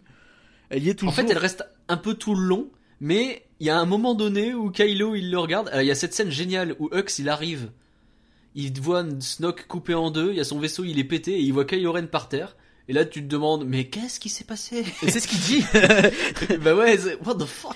Et, euh, Et, et il y a euh, il qui prend son arme, euh, et puis l'autre il se réveille, donc finalement il fait non non, j'avais pas prévu de t'achever, c'est faux.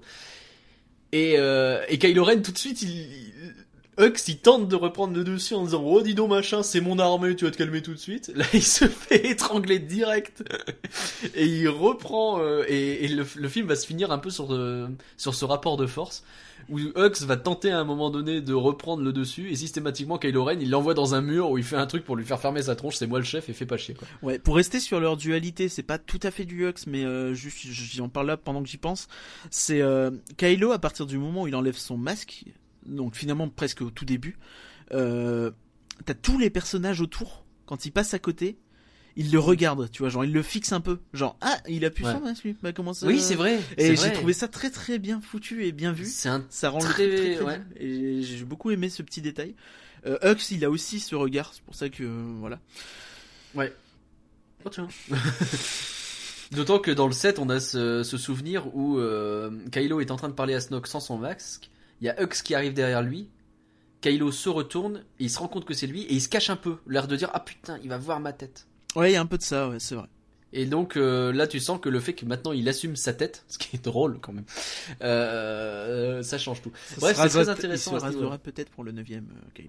Mais ouais. Peut-être, on sait pas. Donc sur Hux, il a deux scènes vraiment marrantes. hein. Il y a la scène, euh, oh, il y en a plusieurs hein, finalement. Mais euh, Il y en a pas mal, ouais. Il y a celle avec Snoke, donc euh, dont on a parlé. Il y a la fin donc avec euh, Kylo et euh, quand ils sont en train de tirer sur Luke et de se battre finalement l'un et l'autre pour prendre le dessus. Enfin, t'as l'un qui Mhm. donne des ordres, l'autre qui donne des ordres. Les, les soldats, ils, ils obéissent plutôt à Hux en, en général. Mais bon, quand Ouais. Kylo se fâche, ben il se fâche. Et, euh, t'as évidemment celle au début du film, oui, bien sûr. Qui marche. qui est très, magique, Très, très. avec euh, Poe, euh, où t'as tout ce jeu du coup. Je voudrais parler euh, à Hux. Oui, oui, donc l'autre il dit oui, c'est moi, Hux. Donc euh, voilà, machin, il commence à parler et t'as euh, Poe qui fait non, non, j'ai dit Hux, je voudrais parler à Hux. Oui, oh là là. Et t'as Hux qui répond mais, mais, mais comment ça Mais c'est moi, Hux. et ça dure comme ça, ça, ça donne l'impression de Je durer une suis éternité. Hux et euh, vous allez vous rendre, etc. Et l'autre qui répond, ok, j'attends alors. C'est ça. D'ailleurs, il y a un côté un peu étrange dans Star Wars où ils disent Halo et des choses comme ça. Je sais pas si c'est pareil en VO, mais du coup, ça m'a presque choqué dans le sens où mais ça fait pas dans l'univers, ce qui en soi n'est pas très grave. Mais euh... Je me souviens pas d'avoir entendu un. Ah non, mais c'est Hello en fait. ah ouais, ouais, non, mais en français ils ont mis Halo. Et du coup, c'est en dommage. Halo, ah ouais, Halo, c'est pas ouf, effectivement. Mais euh, Euh, ceci dit, ça renforce le côté puisque t'as pas l'image en plus, donc ça peut passer à la limite. Mais euh... Ouais, mais enfin, c'est pas, c'est pas un téléphone, oui, hein, non, c'est une communication radio. pas. Mais bon, oui, on- je vois ce que, je vois le truc. Euh, ok, on a plus ou moins fini avec les méchants. On va pouvoir enchaîner. Euh, Il y a un méchant, cela dit, méchant, pas méchant, c'est compliqué, euh, qui s'appelle DJ, si je me trompe pas, Ah oui, lui, le, le fameux. joué par Benicio del Toro, qui, je trouve, ressemble énormément à euh, Stéphane Plaza. T'es- pas ça. Bah, je suis navré, hein, petit mais il, ressemble peu, à Stéphane Plaza. Euh, donc c'est le le le le décrypteur, euh, comment le décrypteur euh, vétéran, alors qui n'est pas celui qu'ils vont chercher à la base Finn et Rose, mais celui sur lequel ils tombent. Alors ce perso, il a un peu ajouté, euh, tu te demandes un peu ce qu'il fait là, mais je le trouve bien dans le sens où il permet de mettre une perspective dans le manichéisme de Star Wars, qui est souvent critiqué, qui est Pour moi, clairement mis à mal dans film. ce film. Pour moi, c'est tout un thème du film et euh, Ouais. je dirais même que euh, le seul film qui faisait ça avant et qui le faisait très bien déjà et qui est juste amplifié ce coup-ci, c'est Rogue One. Ouais, je suis assez d'accord. Et du coup, euh, c'est bien d'ailleurs si Disney pouvait continuer dans cette voie, c'est une super idée. Et du coup, là, ce personnage, j'ai trouvé sa scène où il montre qui sont les gentils, qui sont les méchants. Tiens, lui à qui j'ai volé son vaisseau, qu'est-ce qu'il faisait? Ah, il vendait des armes aux méchants. Et puis il tourne. Ah, il en vendait aussi aux gentils. Et tu te rends compte qu'en fait, bah, une galaxie c'est compliqué. C'est pas les gentils, les méchants. C'est plein de gens au milieu. Et à un moment donné, il faut peut-être arrêter de mettre les gens dans des cases et que c'est plus compliqué que ça. Même si bon, une guerre c'est assez simple. Et, euh, et donc oui, lui, il change de camp, il s'en bat les reins en fait dans ce qui se passe. Oui, c'est ça. Lui, il est là, il essaye de faire son petit profit finalement. hein, C'est ce qu'il dit. Bah euh, ouais. bah écoute, euh, c'est ce qu'il dit à Finn euh, à la fin. Quand il, euh, bah, Mm. quand il se rend compte de la supercherie finalement, il fait bah tu te fais pigeonner ce coup-ci, peut-être que la prochaine fois euh, tu pigeonneras en substance. C'est ça. Et moi j'ai beaucoup aimé ce personnage. Bah pareil, après apparaît pas beaucoup, mais- ça reste très secondaire pour le coup, mais euh, oui, oui, il est pas mal, il est là. Il sert qu'à ça quoi, mais il est là et je trouve que en fait la, la dimension qu'il apporte euh, de d'ouverture sur l'univers, je la trouve Bah, intéressante. c'est vrai que c'est intéressant pour un petit personnage qui il arrive quand même à apporter des choses. C'est ça. Euh, donc pour venir maintenant sur la flotte républicaine, hein, on va essayer de oh, un petit peu passer au- au- aux choses sérieuses. Alors la résistance. Euh, J'ai envie de commencer par euh, la générale Leia Organa, Oui, oui, bien sûr. qui est qui est qui est oh là là, la générale Leia Organa quoi. Ah mais elle envoie hein. Si elle envoyait déjà un peu dans le 7, là dans le 8, euh, tu sens que c'est elle la chef et c'est tout quoi. D'une certaine façon, tu te demandes même si c'est pas euh, c'est pas de dire du mal de Leia Organa, de dire que Kylo et Rey ce sont les héros de ce film, voire Luke, parce que Leia, euh, elle est là quoi. Elle est là tout le long et elle maîtrise. Alors, elle a ce passage où elle est dans les pommes, mais le reste du temps, elle maîtrise et elle est la figure de proue de la résistance et elle assume ce rôle quoi. Et j'irais même plus loin à ce niveau-là, c'est que faut pas oublier que Star Wars, du moins les, les canoniques, à part Rogue One donc, jusqu'ici c'est l'histoire des Skywalkers. Donc les Ouais. trois premiers c'est Anakin, les trois suivants c'est Luke et Leia si on Mhm. veut, et les ces trois-là c'est qui? Et donc toi, tu penses que c'est Mais Leia, ça peut être soit Leia, soit Kylo, soit soit Ben Rey, admettons, mais je pense pas. Mais à Mm. mon avis, Leia et Kylo, et Kylo, c'est les deux vrais Skywalker. Alors du coup, est-ce que la mort de Carrie Fisher va pas un peu mettre à mal ça? C'est le problème. Et euh, c'est pourquoi je me, c'est pour ça, en, j'y réfléchis euh, cet après-midi en revoyant le 7. J'ai dit mais, mais, mais en fait c'est Kylo, le Skywalker de la trilogie. Bah, d'une certaine Pour l'instant, celui qui est Pour confirmé, l'instant, il, ça il a beau s'appeler Solo, il a du sang Skywalker vis-à-vis de son grand-père et de sa mère. Parce que ce, ce qu'on sait de Star Wars 9, s'il y a un truc qu'on sait, c'est qu'a priori, euh, la princesse Leia, euh, il y aura pas quoi. Ouais, Ils avaient dit qu'il ferait une scène hommage dans le 9, hein, c'est ça, c'est pas dans le 8. Hein, la Et il y aura, hommage. il y aura probablement un hommage, il y aura quelque chose, parce que bah oui, c'est un personnage super important qui décède d'une certaine façon, donc D'ailleurs, le y a ce- personnage doit mourir en plus de l'actrice. Mais elle mourra quoi. D'ailleurs, il y a cette scène dans le, dans le 8 où elle euh, se retrouve euh, dans l'espace et où elle est sauvée finalement par la force. Enfin, pas sauvée, Alors- elle se sauve toute seule, mais grâce à la Cette scène force. est un problème. De quoi? Cette scène est un problème qui divise énormément de monde. Oui, parce que les Euh, gens disent, bah ça y est, lui, c'est utiliser la force, alors que bah oui. Enfin, je sais pas, c'est pas nouveau en fait. Alors oui et non, euh, elle l'a jamais vraiment utilisé, elle l'a jamais vraiment appris à mais là, elle l'utiliser, l'utilise pas vraiment. C'est plus le qu'elle sache, qu'elle puisse l'utiliser, c'est normal. Mais en fait, la façon dont c'est fait, j'avais un fan hardcore à ma gauche, qui était un type qui était un peu chelou, euh, qui surréagissait à toutes tous les scènes, c'est très bizarre. Et euh, et il a, je l'ai vu faire un face palme grandiloquent quand il a vu ça. Il était tout seul en plus, il avait, il n'était pas accompagné par quelqu'un. Et donc il a fait un face palme tout seul quand il a vu ça. Il m'a fait rire sur le moment parce qu'elle a un côté un peu Superman, tu sais. En, Oui, oui, en oui. La, pose est très très. euh, Et la scène en elle-même fait un peu ridicule. C'est le problème qu'il y a. Elle sort un peu de nulle part, elle est un peu forcée et un peu ridicule. C'est dommage, je trouve. J'ai presque envie de dire que s'ils avaient su qu'elle mourrait, à mon avis, ils l'auraient tuée là. Ben ouais Tu rates une occasion d'une certaine... Comme l'amiral Akbar dont on... Ouais, c'était le moment de euh, tourner la page finalement. Mais Ouais. euh, bah, finalement, ils peuvent pas, ce qui fait que du coup, elle va devoir mourir d'une façon ou d'une autre, ou s'effacer du moins. Et, Je pense euh, qu'elle était prévue, il était prévu que la princesse Léa mourrait de toute façon dans cette trilogie, c'est normal. Mais... Euh... Mais oui, là, euh, bah du coup, ça règle le problème. certaine façon. aussi pu imaginer que ce soit elle euh, dans le croiseur qui fonce vers le vaisseau de Snoke. Ouais, il y avait, plein de façons de la mourir, de, fa- de la tuer Bah de oui, façon mais bah oui, mais il aurait fallu quoi. Enfin, c'est- ouais. enfin, dommage, oui et non quoi. Non, mais c'est dommage. les aléas c'est- de la vie, comme on. Évidemment, bien sûr. Et c'est dommage bah, qu'elle les- soit morte aussi. Le- Euh, oui, un petit peu. Carrie Oui, Fisher. on est d'accord. Carrie Fisher, euh, elle nous manque, elle nous manque beaucoup. C'était une super. D'ailleurs, dans les crédits, on Et a le pas que fameux euh, en hommage à Carrie Fisher, la princesse de notre univers, je crois, ou un truc comme ça dans les Ouais, dans les crédits. Ça c'est bon, c'est une touche normale et qui est bien. Ça fait bizarre de la voir à l'écran comme ça. euh, Aujourd'hui, je trouve que Ah, un peu... les- la, la première scène euh, où on la voit, donc c'est pendant l'intro, pendant le combat, donc en plus c'est pas du tout euh, le moment d'avoir une séquence émotion, mais t'as un petit frisson, tu dis ah dieu, Carrie Fisher quoi. Ouais, ouais, c'est ça. Et, et ça fait un peu mal quoi. Et juste derrière, elle donne une claque mémorale à Paul Dameron. Il a a bien mérité ce petit Euh, D'ailleurs, on peut enchaîner par lui, sauf s'il y a un autre truc à dire sur. Euh... Moi, Leia Organa, je l'ai adoré hein, dans cette euh, dans ce film. Ouais, ouais, moi si tu veux, on peut passer à Damron. Mais euh, on peut parler du coup à Poe Dameron. Euh, alors, on peut voir d'une certaine façon, est-ce que son personnage n'a pas été un peu trop réduit à je lutte contre l'autorité? Oh, je te trouve dur. Je suis pas d'accord. C'est pas moi qui le dis pour le coup. Moi, je suis pas totalement d'accord avec ça, mais c'est ce que j'ai lu à droite à gauche. Non, c'est juste un mec qui essaye de bien faire. Et euh, Ouais. Je suis assez dans mon sens, là où dans le 7, tu sentais que l'accent était, avait, été mis un petit peu dessus dans, dans les goodies, dans les choses comme ça. Mais tu comprenais pas trop en regardant le film parce que finalement tu le vois, allez, euh, deux scènes. Pas Il a forcément une scène super classe où il enchaîne euh, quelque chose comme 12 chasseurs et euh, 18 en vaisseau, effectivement, tu vois pas sa tête. euh, en plan séquence et c'est vachement classe. Et euh, tu le vois vaguement faire Ça aurait pu wouhou à la fin, mais ça aurait pu être n'importe qui. Bah, T'as tu t'essayes de créer le fait qu'il est classe, quoi, mais ça va pas plus loin que mais c'est tout, oui.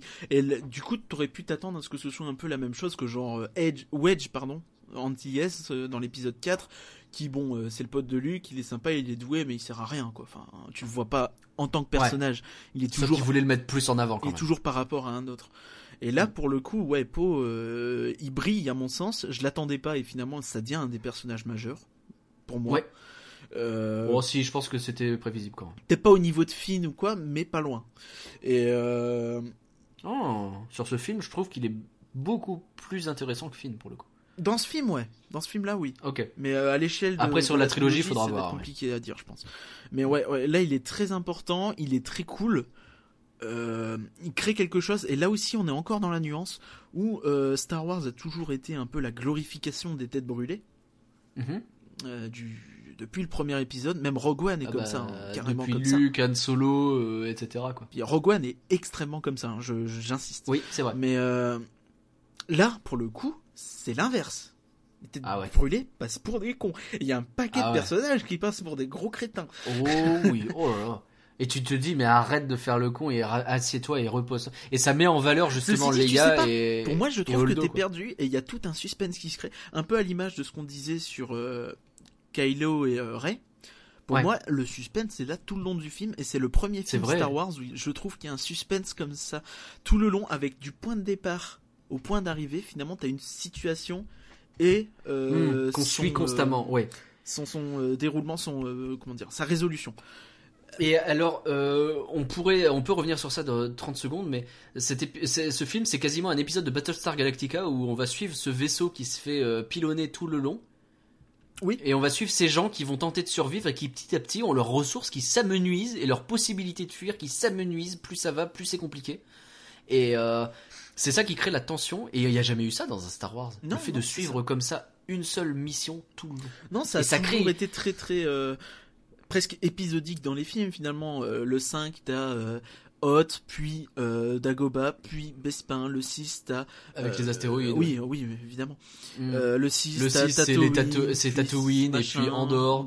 Et puis le 4 c'est Tatooine, Voilà, et puis l'étoile de la Ça a mort, et toujours puis été comme ça. Même les trois premiers Oui. sont comme ça finalement. Bah, c'est même pire de toute façon les trois premiers. Après, ils Euh, racontent peut-être plus une histoire à eux seuls, indépendamment, les trois premiers. Surtout le premier. Ah bah là, il y a pas beaucoup de, il y a pas beaucoup de scénarios en termes de, Ouais, en termes de géopolitique en fait, galactique, j'ai envie de dire. Non, mais ça, c'est depuis le 4. hein. Mais euh, C'est euh, Enfin, depuis Rogue One même. Euh, En termes chronologiques, l'histoire, en fait, c'est juste la fuite du vaisseau, qui est finalement ultra simple. C'est peut-être le truc le plus simple de tous les Star Wars, pour le coup. Mais c'est le premier où t'as un vrai suspense, où tu sais qu'ils vont s'en sortir, mais tu sais pas comment. tu poses Bah, des que questions. tu peux résumer le synopsis en la résistance essaye de survivre. Et il y a un- encore une fois, il y a une euh, un faux départ du film, donc toujours avec cette histoire de tête brûlée où Poe est intimement lié. hein, je reste sur notre truc. Euh, où tu crois que ça va être comme dans tous les Star Wars où ils vont s'en sortir avec un peu de sabotage. C'est presque rigolo. On en parlera avec le prochain personnage qui est, selon moi, peut-être une des plus grosses réussites du film. Mhm. Euh, et en fait, il- encore une fois, il crée un truc pour le désamorcer derrière. Euh, avec cette histoire de sabotage, tu dis, bah, évidemment que ça va finir comme ça. Star Wars, le sabotage, c'est presque. Enfin, c'est une tradition. C'est dans Oui, presque bah, t'es tous toujours les en train de péter un énorme machin avec une petite bombe, quoi. Ouais, c'est ça. Et euh, finalement, non, c'est presque l'inverse.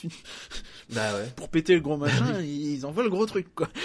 Ouais, c'est ça, et, et, et ça marche pas. Et enfin, ils arrivent à, à détruire le, le, le cuirassé. Alors, euh, si je peux faire une parenthèse sur le cuirassé, euh, qui je pense est la pire création du premier ordre. Je sais pas qui conçoit leur vaisseau, mais c'est vraiment de la daube parce que ça a à peu près la même euh, la même taille qu'un super destroyer de l'Empire, hein, les très gros destroyers donc. Et tout en largeur. Euh, comme l'exécuteur.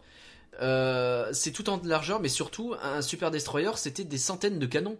Là, il y a quelque chose comme 14 canons sur le dessus et deux gros canons en dessous. Oui, mais ils ont Et l'air très, rien très, très pour se hein, protéger des chasseurs. Oui, c'est des gros canons, d'accord. Euh, Il y a des trucs Mais ils ont rien protéger pour se des protéger chasseurs, des- c'est juste que Poe il le défonce. Euh, Non, pas, parce que- Oui, oui, t'as raison. Même pas. En fait, comme il vient faire son taunt, il peut s'approcher d'un coup très très vite, ce qui empêche le premier ordre de mettre les propres chasseurs en face. Puisque c'est ça, ils comptent sur leurs chasseurs pour se défendre. Mais ils ont rien euh, de près. C'est la même euh, problématique que la première étoile de la mort, qu'ils ont un petit peu corrigé dans la deuxième, et que sur les destroyers impériaux, normalement, c'est pas le cas.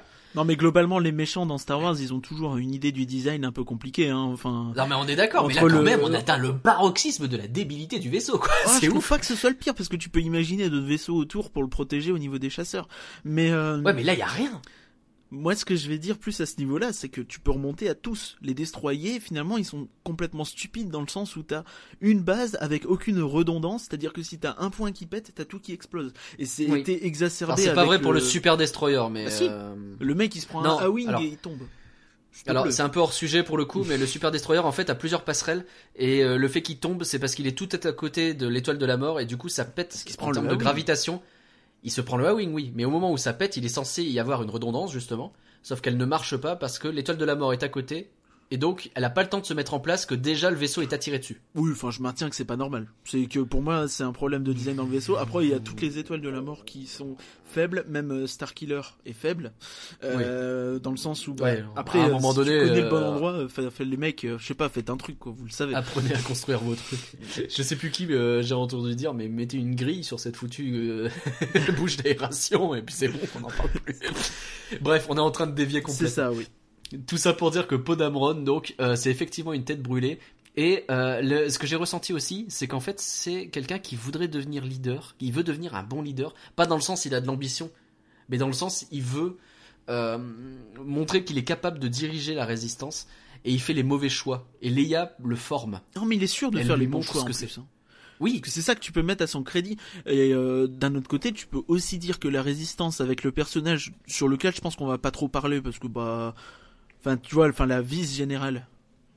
Ah, la vice-amiral Loldo, j'ai pas mal de trucs, trucs à Ah dire sur oh, d'accord, si tu veux, Bon, on va enchaîner sur elle après.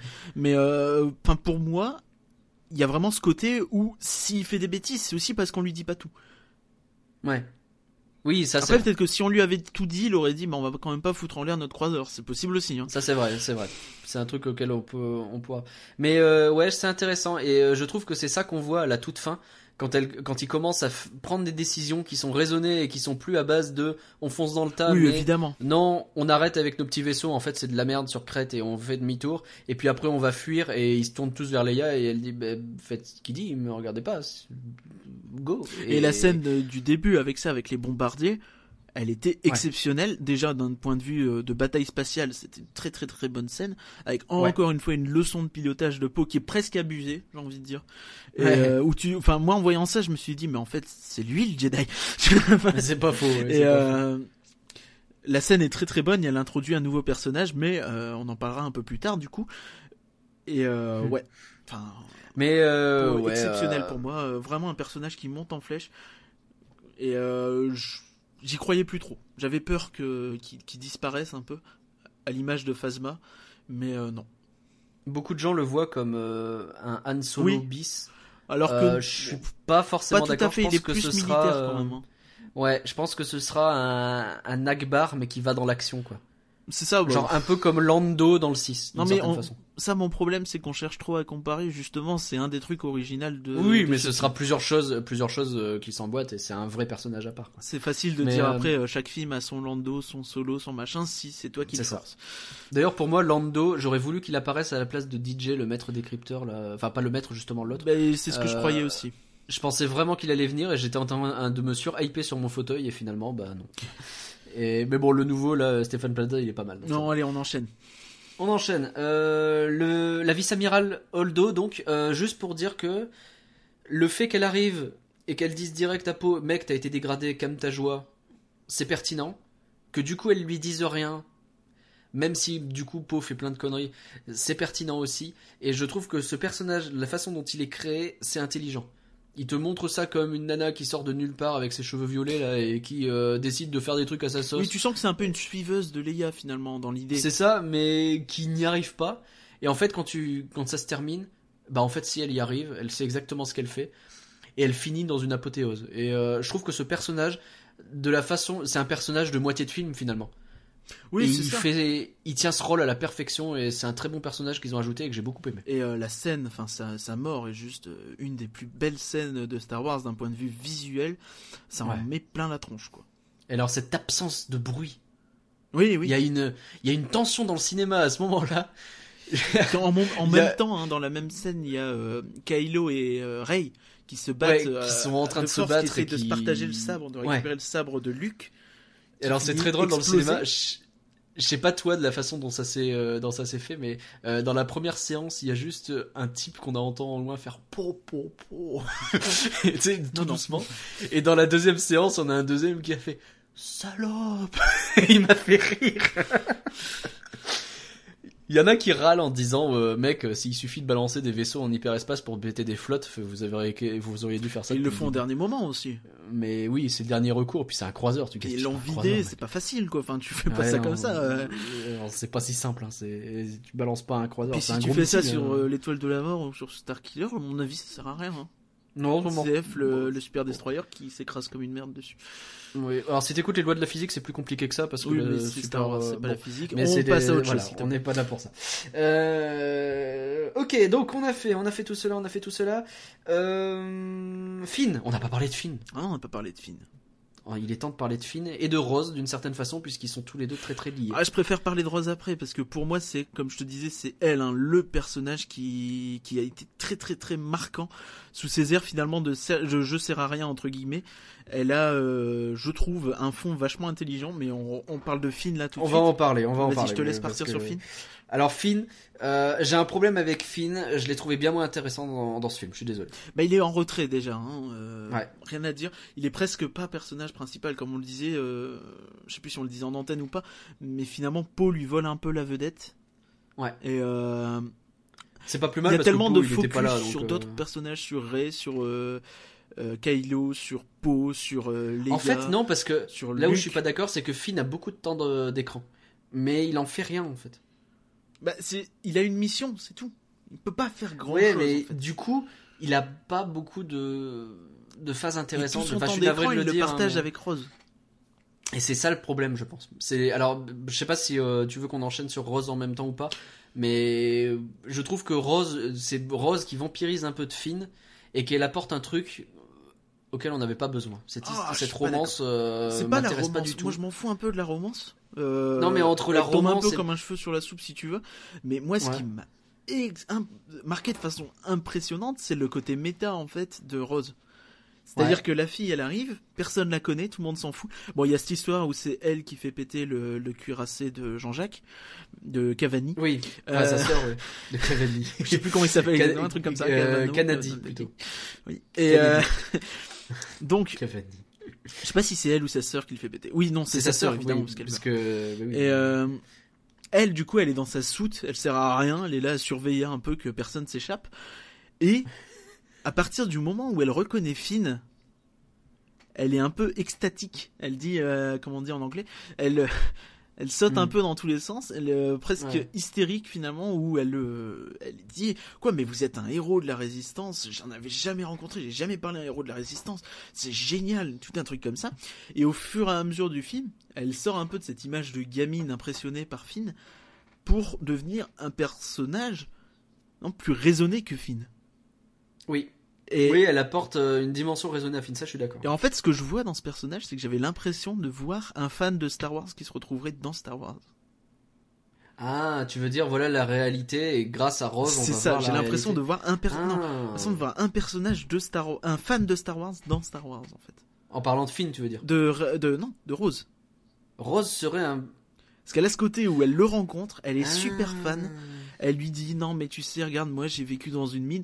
La fille c'est c'est n'importe qui tu vois. C'est ce qu'il dit. euh, Ouais. C'est comme ça que Kylo traite un peu euh. Et Ouais, c'est ouais, exactement ça et c'est le thème de ce film, c'est que il y a plein de n'importe qui qui font des trucs super cool. Ouais. Et Alors, elle pour le coup c'est la quintessence de la n'importe qui. Enfin elle t'explique qu'elle était esclave dans un truc de mine. Hmm. Euh, voilà, enfin c'est pas très important, mais et au fur et à mesure, elle va sauver Finn et c'est ce qui me fait me dire que à mon avis Finn va servir à quelque chose peut-être plus dans le neuf. Mais euh, je trouvais ce personnage très vrai et même si finalement pas tant tant de place à l'écran que ça, elle est intéressante et elle euh, rajoute quelque chose qui à mon sens c'est vraiment euh, du plus dans ce qu'on dans le sens où on l'attendait pas et euh, qui est finalement bienvenu. Alors là où euh, j'ai un bémol, euh, c'est que je trouve que les parties où elles sont là, où elle est là, où Finn est là et où euh, le, le décrypteur est là, sont les parties les moins intéressantes du film. Il se passe Le- pas énormément de choses, on va Casino, pas etc. sont Mais t'as la course poursuite les- dessus qui est pas géniale non poursuite plus. sur les phasers, c'est pas terrible non plus. Et ce qui est dommage, c'est qu'à côté de ça, c'est la première fois dans Star Wars. c'est un, je m'écarte un petit peu pour avoir une vision plus globale. C'est la première fois dans Star Wars qu'on nous montre un petit peu de la vie dans Star Wars, mais la vraie vie. C'est-à-dire, euh, de, du 1 au 7, en passant par Rogue One, on voit la guerre entre deux camps, où on voit euh, les Jedi, où on voit euh, les chefs de la un République, petit peu de etc. On ne voit pas. quand même.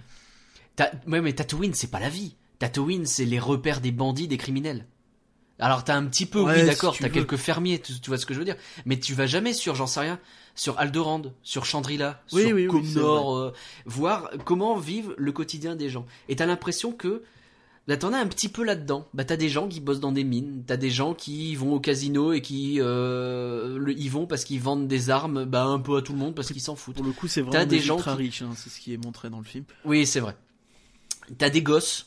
Tu vas voir des gosses. Je trouve la, la, la scène de fin, euh, justement, donne cette impression où tu vois, bah, c'est ça Star Wars aussi. C'est des gens qui y habitent. Ils ont jamais vu un sabre laser. Ils ont jamais vu un vaisseau quasiment. Ils en voient vite fait. Euh, c'est genre ils prennent le bus, tu vois. Pour eux, c'est pas plus que ça. Euh, mais et ben, en plus, le gamin, il a un petit peu la force parce qu'il attire le balai à lui. C'est bizarre. Ouais, ouais. Mais euh, il y a ce côté le- aussi, le- il y a aussi des n'importe qui qui servent à rien. Tu vois, ça remet en perspective. Oui. Mais c'est rigolo du coup. Et, et ça, je trouve que c'est intéressant. Et si on pouvait arriver à ça, et si le fait que ce soit ce réalisateur qui fasse ce film et qui fasse la nouvelle trilogie, si dans la nouvelle trilogie on pouvait voir Star Wars dans la vraie vie, entre guillemets, ben là ça m'intéresserait. Si et on- euh, je termine ma digression en disant qu'on a vu un petit peu de vraie vie dans Star Wars Rebels au début, parce qu'à la fin Star Wars Rebels c'est les rebelles contre l'Empire évidemment. Mais dans Star Wars Rebels, t'as un petit peu de, euh, bah là, là, ça c'est une place du marché. Toi c'est con, hein, mais il y a eu des places de marché et puis ça c'est une autoroute parce que les gens ils ont besoin d'amener des produits dans la place du marché. Ouais, ouais. Et puis les gens ils achètent et bah il y a une occupation impériale donc c'est chiant parce que t'as des patrouilles tout le temps. Et c'est ça un petit peu qu'on aimerait, je- enfin je- moi en tout cas j'aimerais voir un peu plus la vraie vie de Star Wars. J'aimerais bien euh, ajouter un peu là-dessus dans le sens où ils ont étoffé l'univers dans ce film de façon assez impressionnante. C'est moi Mm. ce petit détail où tu vois des, des jeunes et euh, des inconnus aussi qui te sortent l'espèce de petit bracelet avec le logo de hum, l'Alliance. De la résistance ouais. Et euh, enfin je sais pas, je trouve que c'est un petit détail à la con, mais ça me remet en perspective et ça permet de vraiment créer l'univers, étoffer l'univers, Ouais. élargir le truc. Et c'est de toute façon, il faut être sûr que c'est ce vers quoi euh, Disney va, va aller à fond. Parce que c'est aussi le thème du Land, c'est aussi le thème euh, Mm. du prochain, de la prochaine trilogie qui parlera pas des Skywalkers. Alors je dis pas qu'il y aura pas l'Alliance et l'Empire, à mon avis il y aura. Et puis on sait pas ce que c'est exactement le thème donc euh, ça se trouve on sera dans l'ancienne République. On sait juste que ce sera pas du Kotor. Le jeu vidéo, c'est tout ce qu'on sait. Mais euh, on sait. Enfin, toujours est-il que le but c'est d'élargir l'univers Star Wars le plus possible à l'écran et dans les films, ce qui finalement est intelligent. Ouais. Parce que Ouais, clairement. jusqu'ici, ceux qui élargissaient le plus, c'était les trois premiers, donc les trois plus mauvais, ce qui est triste. Et euh, Ouais. Plus compliqué que ça. les mais- 1, 2, 3. Euh, Ok. On a bien digressé. euh, Donc, Finn, on a fait Poe, on a fait. J'ai j'ai la liste des personnages euh, sous les yeux. Est-ce qu'on parle de Chewbacca et des porgs? Euh, Chewbacca, j'ai pas grand chose à dire. Euh, Il y a juste un côté un... un- peu rigolo avec Luke, mais bon, voilà, il y a, il y a pas. C'est peut-être un peu le problème, c'est que Chewbacca il est très en retrait. bah, c'est compliqué de faire parler tout le monde, il y a beaucoup de personnages. Le Euh, problème de Chewbacca, c'est qu'il était là avec Han Solo, il y a plus Han Solo et Rey, elle est un peu occupée pour s'occuper de Chewbacca, donc bah Chewbacca. Oui, non, quoi, sur donc ce il a des. On verra Est-ce que les sur le tu les as trouvés forcés? Je dirais qu'on s'en fout un peu en fait. Moi, je trouve pas que c'était forcé. Je trouve que c'était rigolo, ça amenait des touches rigolotes. C'est dans le cockpit, ça n'a rien à faire là. Il y en a qu'un, je crois, dans le cockpit. Je peux me tromper, mais euh, bon. Non, il y en a plein dans le cockpit. fait, mais ça sert à rien. Tu vois. Enfin, En vrai, il y en a plein dans le Faucon parce que tu les vois qui font des nids et du coup, bah, il y a un nid, donc il y en a plein. Ouais, c'est possible. Ok. Et euh, donc, ouais, le y a Faucon, on est blindé, quoi. Euh, moi, il y a les droïdes où je trouve que c'est un petit peu rigolo. On va pas s'attarder longtemps dessus, mais Mhm. déjà, je suis content que BB-8 devienne pas un R2D2 bis ou un Ouais. C3PO bis. Euh, je suis moins content sur le fait qui va un peu contredire mon premier finalement, c'est que je t'en avais parlé, c'est le côté euh, t'as l'impression de voir R2D2 du troisième film. Tu vois, genre euh, quand il arrive et qu'il contrôle son ATST, qu'il tire sur l'Empire, euh, qu'il maîtrise C'est un peu trop badass. Il ouais. fait la misère aux gardes dans euh, la planète euh, Casino là. Ouais, c'est vrai. Tu dis ouais non c'est un peu nul, forcez pas s'il vous plaît, c'est pas marrant, c'est pas ultra crédible, c'est pff, je... je trouve que ça apporte rien pour moi. C'est un peu, je pense que c'est un peu la caution humour du de ces scènes là, mais je je sais pas trouvé ça vraiment bon quoi. Bon, j'ai bien aimé vite le, le coup des pièces, mais euh... Les pièces c'est rigolo, mais le problème c'est que tu dis qu'il a maîtrisé déjà deux gardes avant. oui, c'est vrai, c'est vrai, c'est vrai. Non, je sais pas, ça m'a pas marqué. Je vais être honnête, ça m'a pas marqué plus que ça, mais il y a beaucoup de gens qui en parlent et maintenant, quand j'y pense, c'est vrai que le coup de la TST, c'est un peu too much. Euh, j'ai trouvé pour le coup que le BB-9E, donc le fameux, euh, la, la contrepartie de BB-8, mais en version impériale entre Il guillemets, sert à rien. Pour le coup- il y a pas à en parler. hein, mais, euh, lui, je trouve qu'il est forcé et qu'il est vraiment là pour le marketing, pour le coup. Ouais, mais ça gêne pas après de mettre d'autres mais- Non, mais je sais pas, il est un peu forcé quoi. Ils ils te le mettent en avant plusieurs fois alors qu'il fait rien. Plusieurs Enfin, fois, ça dure deux minutes. Hein, sur le Ouais, sur mais il apparaît à l'écran en gros plan trois fois quoi. Ouais, si tu veux. Bah, après, il faut le. Euh, après, t'as les, les chiens de cristal en termes de pets, t'as les phasiers, t'as pas mal de pets en fait. Euh, mais Mais ça bon, plutôt cool, les chiens de cristal. Ça, ça- ça sert à rien, mais ça, ça- encore une fois, ça rajoute de la vie aux planètes. c'est vrai. Alors, ce qui est rigolo du coup, c'est qu'en fonction des gens avec qui tu parles de ce film, les gens vont te dire tel personnage m'a saoulé parce qu'il était là pour le marketing, alors que celui-là, non, ça va, je l'ai trouvé que ça allait. Mais c'est pas les mêmes. Il y en a qui vont dire c'est les porcs, d'autres les chiens de cristal, d'autres le BB9. C'est Ouais. Bon, rigolo. Du coup, tu dis, euh, le, bon. le marketing, ça passe après. Tu vois, enfin, tu- je- évidemment qu'il y a des trucs marketing, mais je pense que Ryan Johnson, il est pas là à dire euh, bon, euh, ok, euh, il faut Ouais, un personnage un- comme ça, tu vois. je pense qu'il a un cahier des charges et il faut qu'il mette Et tel les personnage. chiens, donc il ils essaye à de les quelque faire chose aller. dans le scénario. Ouais. Euh, BB8, BB8 E, Non, 9E. C'est 9. 9E, pardon, Bon, on s'en fout un peu. C'est, il sert à rien dans le sens où effectivement. Bah, il repère, il a l'air de sonner l'alerte, mais c'est un peu bizarre la Les- façon dont c'est montré. Bah oui, mais en fait non, puisque c'est, euh, on sait que c'est. euh, Bah oui, c'est l'autre qui dit, Ouais. donc. euh, Donc ça désamorce un peu le truc, c'est un peu bizarre. Et il y a euh, comment il s'appelle? Du coup les porgs, eux non plus servent à rien. Mais euh, ça Ouais, ça gêne pas, rien. tu vois. Ça... Enfin, Mm. je trouve que c'est ni en trop ni en pas assez, tu vois. Enfin, je sais pas comment expliquer. Mais je, gardiennes- ressens pas que c'est euh, un truc qui est là en mode acheter la, la peluche. Même si, si, évidemment pour les porgs il y a de ça, c'est évident. Bah moi j'ai la peluche. Les gardiennes euh, J'en veux une. Mais euh, m'ont beaucoup, m'ont beaucoup beaucoup plu les gardiennes. Elles me font rire. les La façon dont elles, euh, elles prennent un, tu sais les, les, les créatures qui sont sur l'île de Luc Ah oui oui oui oui. oui. Et euh, avec euh, Ray qui fait tomber un rocher et qui du coup fait tomber une brouette et elle la regarde et dit mais mais t'es sérieux? C'est le mur aussi, oui. Ah, je nettoyais mon blaster. Oui. Voilà, elles sont très drôles les gardiennes, je trouvais ça très cool. Euh, on est pas mal, je pense. Euh, il va nous manquer Luc. Ouais, évidemment, mais là c'est un gros morceau. C'est le personnage du film. Pour moi, je sais pas si c'est le personnage, mais enfin il est exceptionnel. Il est alors c'est ce que je disais. de A à Je trouve Z. que c'est la, la première fois que Mark Hamill joue bien. Ouais, mais c'est la première fois où il a un personnage pas creux à jouer, donc euh, c'est compliqué de C'est jouer un peut-être personnage ça. creux. Alors qu'est-ce qu'il est bien en... Luke, mais il sert à rien. Enfin, il, Beaucoup il- l'ont vu venir comme un méchant. Finalement non, il est euh, il est gris en fait. Et c'est un peu ce qu'on voyait venir Alors, aussi finalement, tous les façon. personnages de, de Star Wars sont gris, hein, puisque tout le monde est gris dans la vraie vie. Mais euh, Tout à fait. C'était très philosophique. Mais oui, oui, donc il y a ce côté où. Enfin, je sais pas si on l'a vu venir comme un noir, moi je m'en fous. Je cherche pas à le voir venir en fait. C'est ce qu'il faut. Il faut essayer dans la vie de pas se focaliser sur les bandes annonces, de pas essayer de deviner à l'avance ce qui va se Ouais. passer. C'est le meilleur moyen d'être déçu vrai. et de trouver ça nul. Euh, pour tous les films, le pas que conseil du Star jour des. Tous ceux que vous savez que vous allez voir, euh, ne regardez pas de trucs, regardez le film. Vous allez kiffer quand vous verrez le film, pas en regardant la bande-annonce de deux minutes qui sert à rien. Euh, Luc, pour le coup, moi, il m'a marqué. J'ai été euh, surpris par euh, la façon dont c'est lui qui euh, précipite euh, le, le départ de Kylo Ren vers les contrées obscures. Bah ouais, qu'il apparaisse comme le type. En fait, il est méchant dans le sens où à un moment donné, effectivement, Il se bah, met il a été méchant. c'est pas être méchant, il doute. Non, mais quand il, Il quand il s'attaque il à Kylo Ren dans son sommeil, c'est compliqué quand Il même. s'y attaque pas, hein. Tu Ah, le mais vois, il a- il, en- Il l'envie de le faire en fait. Et au moment où il ouvre son sabre, c'est dit après, il se met à dire bah non, je suis con. Mais c'est trop Ouais. tard. Mais c'est trop tard. Et, c'est rigolo d'ailleurs le point de vue de Kylo Ren sur ça où lui il a l'impression qu'il est déjà en train de l'attaquer. Oui, c'est logique. C'est- Comme quoi c'est vraiment une question de point de vue pour le coup. tout à fait logique. Obi-Wan. Euh, oui. Et, et c'est intéressant parce que du coup à partir de ce truc là, Luke il est complètement fermé et il veut plus rien faire. Et c'est terminé pour lui. quoi. Ouais, c'est ça. Et du coup, ça met tout en perspective son exil. Euh, en- Ça le met en contraste aussi avec Yoda. Beaucoup disaient ouais, bah c'est ça, Luke en gros c'est Yoda quoi. Et en fait pas du tout, puisqu'il y a même une Non. discussion entre les deux qui est géniale, absolument magique avec la phrase, Yoda. la Oh phrase. euh, le meilleur échec, le meilleur maître c'est l'échec. Ouais. Et là tu dis Qui ah bah oui, énormément. évidemment. Et euh, il y, a- il y a- ça notamment et il y a donc Luke. Yoda qui réapparaît d'ailleurs en animatronique, euh, ce qui fait plaisir pour le coup. Euh, ce qui fait un peu bizarre sur le moment, mais en fait, comme c'est la suite du 5 qu'on est en train de regarder et du 6, bah, c'est complètement pertinent. Et qui redevient le Yoda espiègle, justement, qu'on a eu dans le 5 et le 6. Comme Tout si le 1, fait. 2, 3, Ça, c'est euh, génial. où il est déprimé, Merci. ça n'existait pas. Et c'est super cool en fait. Euh, On est super content de le revoir. Et donc c'est, il me semble officiellement le personnage qui apparaît le, le plus de films Star Wars? Peut-être pas. C'est peut-être C3PO ceci. Non, ça doit être Ah, il y a C3PO, encore R2D2 et C3PO. hein. qui apparaissent aussi dans Rogue One en plus. Ouais.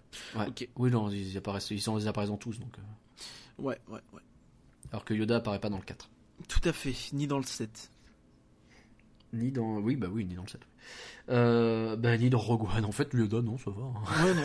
On ça voit reste pas pas tant. un- Ah, ça respectable, hein, ces films. Mais, Mais euh, ouais. puis la façon dont il troll Luke en bah alors tu le brûles pas l'arbre? Tu bouge pas je le fais D'ailleurs, pour ceux qui auraient euh, loupé un peu, euh, j'avoue que je l'ai loupé, je l'ai lu après, que en fait, euh, les livres des Jedi ne brûlent pas. Rey les a déjà récupérés. ouais Ray les a récupérés Et du coup, c'est encore mieux parce que t'as Luke qui veut rentrer dans le temple et tu te doutes que c'est pour brûler. Mais s'il rentre, il va voir que les livres n'y sont plus. Ouais. Et Yoda l'empêche de voir ça. Et Yoda le sait évidemment qu'elle a. bien sûr bah oui Et euh, du coup, ça rajoute encore un, un, un calque, un- une profondeur à cette scène. Ouais. Ouais, c'est c'est super intéressant. Et c'est un peu tout le truc qui va se passer autour de Luke. Et, et donc, il va. La, la, la scène marquante, bien évidemment, de Luke, c'est la façon dont il va être au plus haut avant de mourir. Oui, c'est ça. Il va avoir une projection qu'on comprend pas comment il fait pour être invincible, mais en fait, oui, bien sûr, c'est une projection. Faut se rendre compte de la puissance de force qu'il faut pour avoir un truc pareil, parce que le mec, il arrive à toucher, il touche Leia sans problème. Oui. Donc Leia le ressent, il lui donne quelque chose, même si cet objet il finit par, euh, finit par disparaître par la suite. Euh, il va parler, il va prendre des coups, il va se battre, Dans une tenue il va différente. tenir. Dans une Dans la tenue qui est différente, il va avec un sabre laser qui est pété. avec un sabre laser qui est pété, ce qui est quand même chaud. Euh, avec euh, et pourtant il, il se bat quoi, je veux dire, il oui, tient oui. contre Ah le bah oui. sabre. Et Après, quand tu sans- réfléchis, tu dis, mais il fait des telles, euh, des telles postures, des telles pirouettes, j'ai envie de dire, en se Oui. battant contre Kylo. À un moment, il fait du limbo, il est à 20 cm du sol. il est en que mode finalement, Matrix. mais évidemment qu'il peut pas faire ça en Bah vrai. non, c'est compliqué, il a plus l'âge de faire. Et, et il a plus ses cheveux blancs ni sa barbe blanche. ça, à ce je l'ai pas noté, mais d'accord. Ah, je, te- je te promets. Ouais. Je vu Parce que c'est assez marquant quand tu repars sur le truc. Et donc, au moment où il disparaît, où tu te dis, tu te dis c'était une projection, tu le revois et tu fais bah oui, évidemment que c'est une projection parce qu'il est beaucoup plus vieux que ça. Il est beaucoup plus. euh, Et il va disparaître définitivement parce que bah, l'acte l'a épuisé évidemment. Et euh, il va rejoindre la force et on sait, on sait déjà qu'il reviendra pour guider Rey dans euh, l'épisode 9. Euh, il reviendra donc en tant que spectre. Oui. Il reviendra sans doute aussi auprès de Kylo Ren. Il lui a promis, d'une certaine façon, puisqu'il lui dit si tu me tues par la colère, euh, je reviendrai te hanter comme ton père. Ah, ça, c'est magique. Il y a la scène. très belle et quand tu revois le set et la scène où euh, Solo meurt, Mm. euh, il y a cette même. Tu sais, au moment où t'as Kylo qui le tue, t'as Solo qui caresse un peu son visage. Ouais. Ouais. T'as Kylo qui lui dit merci, dans le sens où tu dis, ouais, ça y est, tu m'as permis de passer au côté obscur. Et t'as ce Mm. moment où Solo touche son visage, et là tu sens que, bah en fait, non. Plus compliqué que C'est- ça. C'est beaucoup plus compliqué. T'as beau dire ça, t'as beau l'avoir tué, mais en- encore là, euh, tu bloques. C'est ça. Euh, en- encore une fois, l'image, Luc est à l'image de ce film, gris. Oui, gris, oui, oui, gris, gris, gris, tout est dans la nuance dans ce film de A à Z. Peau et de, c'est bien d'être tête brûlée, mais pas trop. Euh, Enfin, ça y est quoi, la nuance revient dans Star Wars. On n'est plus dans un truc archi manichéen comme euh, surtout Ouais. les trois premiers, enfin les 1, 2, 3. Oh, je trouve Les que le 4, 4, 5, 5, 6, 6 pour le aussi, coup, était très très les 1, manichéen. 2, Le 1, 2, 3 3 moins. le sont encore plus selon moi. Hum, Anakin, Et- il passe son temps à la, à la frontière euh, et tu vois que les Jedi sont globalement pas forcément si sympas. Je te trouve toujours très dur avec le 1, 2, 3. Je trouve qu'il y a plus de profondeur qu'il y paraît, mais bon, c'est un autre débat. Euh, mais euh, le À l'image de Rogue One. D'ailleurs, d'ailleurs, le- la phrase du 8 Qui était le plus euh, gris, de euh, Luke qui dit que les Jedi ont failli parce qu'ils ont laissé venir Palpatine et puis ils ont été hyper arrogants et orgueilleux. Je trouve justement que ça contrebalance le manichéisme de la prélogie et ça remet en perspective tout ce que les Jedi ont fait. Euh... Non, j'ai un doute parce qu'il dit pas ça euh, dans un... contre le manichéisme, il dit ça contre le. Non, il le dit pas comme ça. Il dit ça dans le sens, il faut pas, euh, Il faut pas que croire les que Jedi les Jedi soient des légendes. Les Jedi soient parfaits quoi. Les. Il faut- un Jedi des Jedi, je- je- ça me choque Bah pas. oui, sans doute. Euh, Ouais, ils sont pas parfaits et c'est pas des légendes. Et, et c'est là aussi super intéressant. je suis d'accord. Donc Luc, euh, on est content hein, globalement. il y a même pas tant que ça à dire, c'est ce que je suis en train de me rendre compte. Mais non, parce Mais qu'on a déjà dit pas mal de choses en fait vis-à-vis des autres personnages. fort, si fort et si intense. Pour moi, c'est vraiment la carrure du film en fait. Au fur et à mesure que tu le regardes, tu te dis mais c'est lui qui porte le film quoi. Et une nuance, c'est que je pense qu'à la fin, il redevient blanc, il redevient le bon dans toute sa splendeur. Euh, puisque bah, la façon dont il parle à Leia, la façon dont il parle euh, à Kylo, la façon dont il meurt, Évidemment, mais etc. il a pas fait exprès de, de, de, de, faire plonger Kylo dans le côté obscur. Et il Oh s'en bah non, tout de suite. C'est pour ça qu'il se, qu'il reste dans son coin. C'est sans doute pour ça qu'il ose pas retourner. Il ose pas retourner parce que un, il doit s'en vouloir. Deux, il doit avoir peur d'affronter un peu euh, Leia et Solo à l'époque. Leia et Solo, ouais. Il y a plein de choses comme ça en fait qui remettent vraiment tout en évidence. Et euh, il y a même pas que ça, si tu veux mon avis. Euh, Il y, a, il y a vraiment de tout. euh. personnage complet du début à la fin. Et euh, là, pour le coup, ouais, ouais, je trouve vraiment marquant. Donc on a adoré Luke. On a fait le tour, je pense, des personnages, à moins que j'en oublie un, et ce serait dommage, parce qu'il y en a beaucoup. C'est peut-être un défaut qu'on pourrait dire, parce que c'est pour ça qu'il y en a beaucoup qui apparaissent pas trop, c'est qu'il y a beaucoup de personnages. Bah, il y a Finn et Euh, Rose qui sont un peu en retrait, mais encore Rose, elle vient d'arriver, puis elle, ça reste un personnage secondaire, tu la vois quand même pas mal, donc. euh, Mm. Puis encore une fois, je maintiens qu'il y a ce côté, euh, je fais rentrer un fan dans le truc qui, à mon sens, très bon. C'est une autre façon de voir le truc, et c'est intéressant, il faudrait que je le revoie en le prenant dans cette, euh, de ce point de vue. Mais euh, pour l'instant, je suis toujours pas fan de Rose. Euh, au niveau des lieux qui sont visités, la planète Crète, on en a déjà parlé tout à l'heure pendant Star Tours, elle est géniale. Elle est top, elle est top, rien à dire. euh, ce côté sel, avec les minéraux qui font un truc, euh, qui permettent de faire des, euh, des projections un peu dans tous les sens de couleurs, c'est magnifique. C'est top, c'est iconique, ça rappelle Hot, mais c'est pas Hot. D'ailleurs, il y a une scène un peu rigolote avec un personnage, je crois, de la Résistance, qui met un petit Mm. peu euh, sa main dans le sel, qui prend et fait... Ah, du sel Je trouve ça assez génial pour les gens aussi qui ne regardent pas euh, l'univers étendu, toute la com faite autour, tout ça, et qui Oui, n'auraient qu'on pas su ce que c'est, du ouais. sel en fait. Mm. Et c'est un détail, mais qui aurait pas forcément eu Ça fait un peu l'info pour les deux du fond, mais c'est important. Bah, elle est mise de façon rigolote, ce qui fait que ça passe. selon Mm. moi, mais, euh. Euh, quant au Byte, donc la planète euh, avec la ville casino, Ah, on en a parlé, il y a ce côté j'enrichis l'univers, vraiment, vraiment. Alors, à part ça, j'ai a- pas grand chose à dire. On la voit de nuit, c'est dommage, que de nuit? il y a deux camps sur cette planète. Moi, je la trouve très très random, pour dire la vérité. Euh, après, c'est normal, il y a aussi des planètes random dans la galaxie. Mais je pense que Mais si on l'avait vu plus de jours, on aurait déjà eu une meilleure image de ce qu'elle est. Peut-être, ouais, mais je trouve qu'on en voit beaucoup dans le sens où il y a quand même toute une course poursuite pour euh, ouais, en mais montrer c'est dans... des choses. au milieu de nulle part, tu vois, la course poursuite. Est-ce que tu te souviens toi vaguement cool. d'à quoi ressemble le casino, par exemple?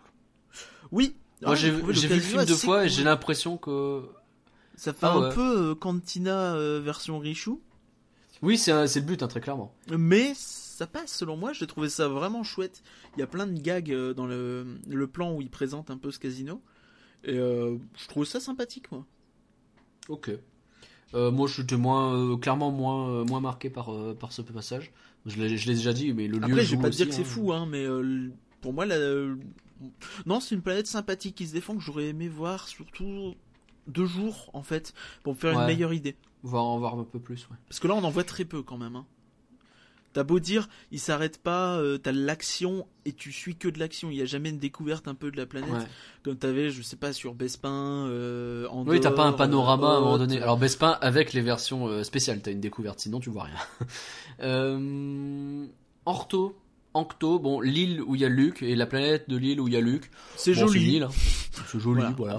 Euh, voilà, t'as des petites ruines qui sont sympas. Euh, euh, Si, il y a le passage dans la flotte avec le côté obscur, machin bizarre. Où Ray, elle est en plein de mode morceaux. Elle est en oui, plein de oui, versions. oui, oui, euh, je sais pas si c'est genre le temple site ou quoi, mais ça m'a beaucoup rappelé la scène où t'as Luke qui doit tuer Vador Dans l'arbre de ouais. lui-même dans l'armure de Vador dans l'arbre euh, de Dagobah, ouais. C'est Et- très clairement aussi un truc qui rappelle l'Empire contre-attaque. ouais. Et euh... Mais c'est intéressant en soi, euh, c'est grâce à ça aussi qu'elle euh, qu'elle découvre, je crois, pour, euh, pour Luke et Kylo. Non, en fait, euh, en fait, euh, c'est via ce truc-là, Kylo la pousse un peu à aller par là, et du coup, ça lui donne l'occasion de parler à Kylo Ren d'une autre façon. Hmm, D'accord. Et à un moment donné, en fait, cette scène, elle est assez bizarrement faite puisque elle, elle narrate, elle narrate, ça se dit pas du tout, Oui, elle oui, raconte étrange. L'histoire à la première personne en disant j'ai fait ça, j'ai fait ça, j'ai fait ça, et à la fin, tu te rends compte qu'en fait, elle en parle à Kylo Ren et de façon très posée, alors qu'avant, elle était encore très hostile vis-à-vis de lui. Donc, et hum, je sais pas, autant la scène, hein. ouais, c'est vrai. La scène m'a pas paru hyper passionnante. Ah, je Mais, que ça allait euh, dans, le, dans le développement de, de Rey. Visuellement, ça va dans son cool, développement, ouais, et, euh, visuellement, Pas grand chose d'autre à dire, quoi. pas plus. Euh, gros gros coup de cœur, la salle du trône de Snoke. Oui, on, en a- on l'a déjà un peu évoqué, mais c'est vrai Un que c'est ouais. impressionnant, euh, très très très joli. Euh, toute la scène est jolie surtout. Enfin, moi j'ai même pas tant, je me suis pas tant attardé sur la salle que la scène en général est incroyable. En fait, la mise en scène est géniale et la salle est belle et fait en sorte que la mise en... les deux se suivent quoi. Le fait que la salle soit parfaitement faite fait que la mise en scène est bien Oui, et le bien fait que la mise en scène est bien euh, met en valeur la salle. Donc euh, là, il y a un excellent boulot sur la salle du trône de Snoke et pas l'inverse, pas la salle du trône de. Non, oui. Euh, je vais arriver, je vais y arriver. Il est long ce podcast. les vaisseaux. Euh, Est-ce que t'as noté des vaisseaux qui t'ont plu, machin, de- bon. Les, euh, moi je m'en fous clairement des speeder jet ski là. Oh, je trouve ça rigolo le côté euh, les trucs qui tiennent à peine debout. Je trouvais ça marrant. Oui, ça c'était marrant. à chaque mais fois bon. dans les planètes blanches, mais euh, c'est rigolo. Oui. Euh, les le, les cuirassés de j'en ai déjà parlé mais les cuirassés donc de je vais y arriver celui de Cavani, il était pas mal. Hein. ouais il était bien mais il est vite pété et plus bon hein. veux. Kev Adams non Kadani euh, Canadi plutôt on va y arriver voilà pas plus que ça Euh, je trouve que globalement euh, on- ils sont pas super mis en valeur Après, ça, c'est un Euh. reproche qu'on peut faire au premier ordre où c'est globalement l'Empire plus plus hein, au niveau du design. c'est ça Ils avaient Et- eu peur de se démarquer à l'époque et je pense que c'est un truc qui, qui vont traîner sur toute la trilogie. hein. Là pour le coup, ouais. Euh, et c'est dommage, un petit peu, je trouve. Le vaisseau de Kylo Ren est super cool. J'aime beaucoup. Le vaisseau de Kylo Ren. Bah oui, euh, il va même euh, tirer sur des trucs et euh, il va hésiter à tirer sur Leia. Ah oui, oui, oui, l'espèce de. Oui, pff, pff. Bah, encore une fois, Ah, je trouve je ça très proche de ce qu'avait Vador. Oui, mais en plus long, plus étiré, etc. Ça, ça- ça ressemble pas mal à ce qu'avait euh, Darth Maul, le, le scimitar. Mais bon, c'est autre chose. Peut-être que je revois alors, j'ai peut-être pas fait attention, on voit pas sur un milliard de plans non plus. hein. C'est vrai. La musique. Euh, la musique, sans plus. Est-ce qu'il y a un nouveau thème qui ressort? J'ai pas l'impression. Je crois pas. hein. Il y a le thème de Rey qui revient plus souvent et c'est cool parce qu'il est Mhm. génial. Euh, Le thème de la résistance revient pas mal avec des déclinaisons. Le thème, bien entendu, de Dark Vador slash l'Empire revient un petit peu au moment où il faut. Ça, ça fait plaisir. Mm. Et ce que j'ai adoré, le, le passage musical que j'ai préféré, euh, et qui est globalement l'une de mes scènes préférées, c'est euh, le Faucon Millennium qui fait sa course-poursuite dans Crète. On en parlait tout à l'heure, euh, c'est la scène qui est reprise dans Star Tour. Qui a le droit à la musique de la tranchée de l'épisode 4.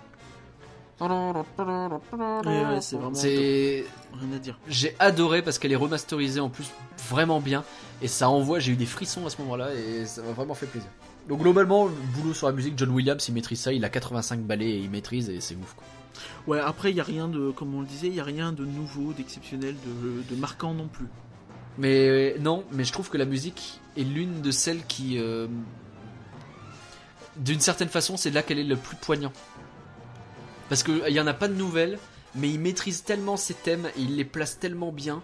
euh, euh, dans la mise en scène, etc. Je veux dire, entre la mort de Luke, entre les passages où tu vois euh, Rey s'entraîner, euh, la scène du faucon, etc.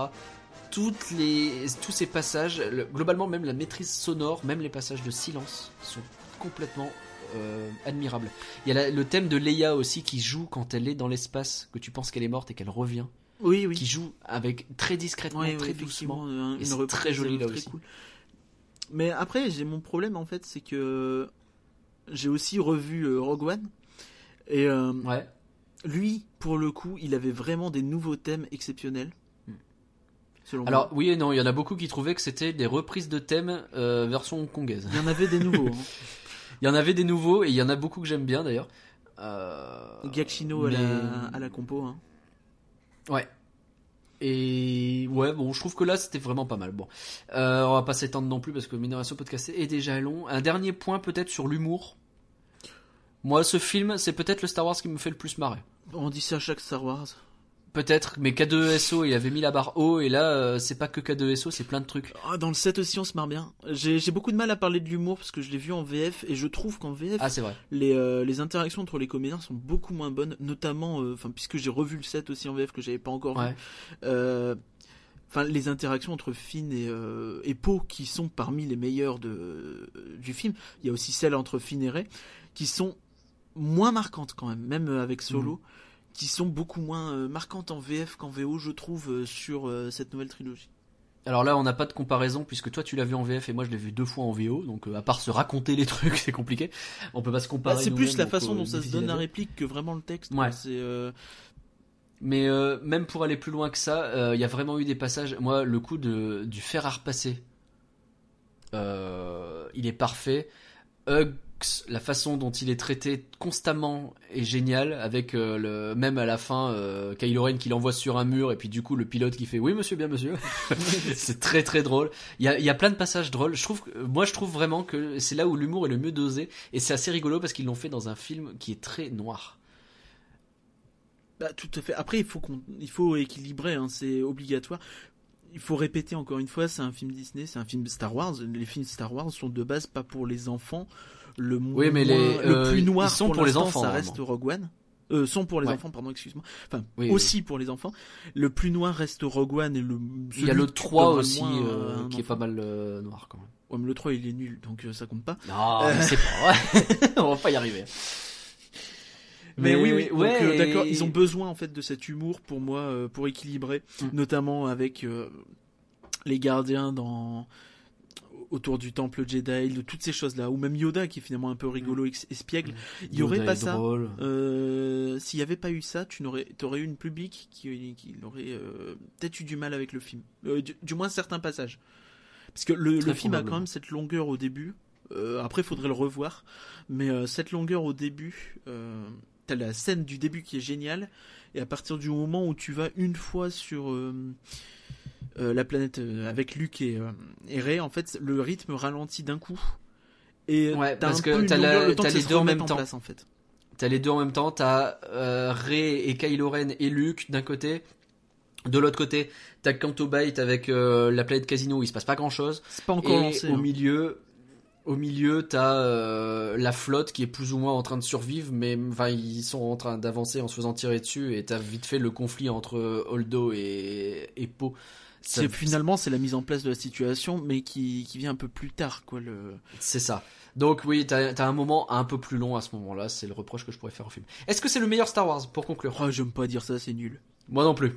Est-ce que c'est top 3 Star Wars? Moi je pense que c'est top 3. Ah, euh, pff, ah, ça devient Il compliqué. hein. Il faudrait Tu dis avoir ça au du, 7, tu du ça à recul, Rogue One, mais- ça devient difficile. D'autant que je pense qu'avec du recul, peut-être que le 7 il n'est pas le top 3. Donc c'est compliqué. Je, Ouais, je- je je, suis assez d'accord en plus. Ouais, je pense que le- si je devais faire mon top 3, je mettrais Rogue One, même si j'ai un vrai problème avec le début qui est lent. Euh, je mettrais le 8 et je mettrais euh, le 6 que j'aime beaucoup, beaucoup mettrais le 5 probablement. Moi, si je devais faire un top 3, je mettrais euh, Un Nouvel Espoir, L'Empire contre-attaque, Rogue One et Les Derniers Jedi. Ça fait 4, Ah, mais ça fait un ça top fait 3. 4, pardon. ouais. Ah, c'est embêtant. Allez, on va dire que rigolo, Rogue c'est qu'on One il pas beaucoup, pas, c'est un spin-off. Ah, Donc, bien voilà. vu. Donc, mais le retour Bien du vu. Jedi en le 7 et euh, évidemment euh, les trois euh, films de merde euh, à part. Pardon pour la Non, c'est pas vrai, c'est pas vrai. Ok, donc ça c'était notre avis sur Star Wars. Maintenant, on a essayé de vous demander aussi ce que c'était votre avis sur ce Star Wars. Et par rien, tu as fait un sondage sur Twitter, je crois. Effectivement, sur Twitter, suivez-nous à, à rien que d'y penser, hein, toujours. Euh, vous avez été 68 à nous répondre, ce qui est bien, mais c'est pas avec ça qu'on a un Euh. échelon représentatif, mais bon. Donc les questions étaient en gros, est-ce que vous avez aimé Star Wars 7, oui ou non, et Star Wars 8, oui ou non. Donc euh, je vous ai fait un petit calcul savant pour vous dire qu'il y a 63% des votants seulement finalement qui ont aimé Star Wars 7. Euh, après il y a des raisons, donc soit. Et euh, 76% qui ont aimé Star Wars 8. Donc euh, je pense qu'on sait jamais s'il y a des gens qui sont encore là. si vous avez pas vu Star Wars 8 et que vous avez pas aimé Star Wars 7, tentez quand Ouais. même le coup. Ça vaut le coup. Il y a des gens, beaucoup de gens ont été euh, agréablement surpris. Euh, et franchement, le film est différent dans son ton, dans beaucoup de choses. Et euh, ouais, ouais, ça se tente. Euh, c'est un film marquant, ça vaut le coup. Euh, Allez-y. Ok, bon, on a, je pense qu'on a bien parlé euh, du film. Ouais, je pense qu'on a fait plus d'une heure. Euh, et donc, je te suggère de parler jeux vidéo.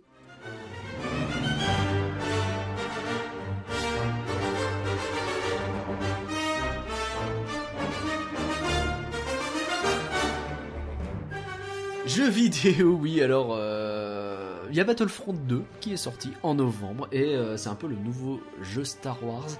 Euh, Battlefront actuellement c'est plus ou moins la seule vraie grosse licence Star Wars. hein. Il y a d'autres jeux qui traînent euh, sur mobile notamment, mais pour l'instant. C'est le gros jeu Star Wars, t'as dit licence, mais c'est pas grave. Oui, il y a eu l'autre jeu de EA qui a été annulé, donc euh, ou du moins repoussé, annulé. Enfin, on sait pas trop, on s'en fout un peu.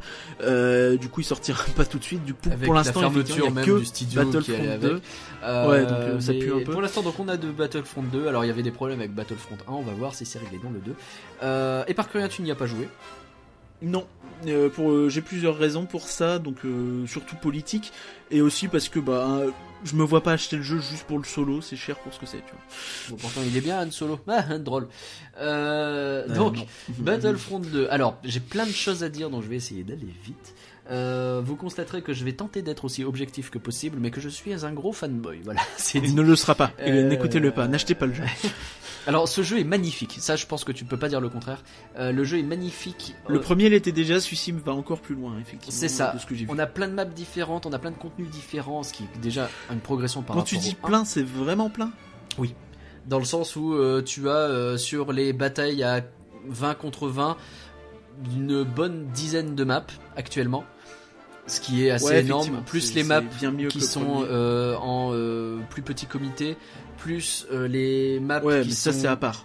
en Facile. vaisseaux spatiaux qui sont pas juste le ciel vide et 10 vaisseaux contre 10 vaisseaux, mais j'y reviendrai un peu plus tard, euh, plus le solo. On a vraiment beaucoup de contenu.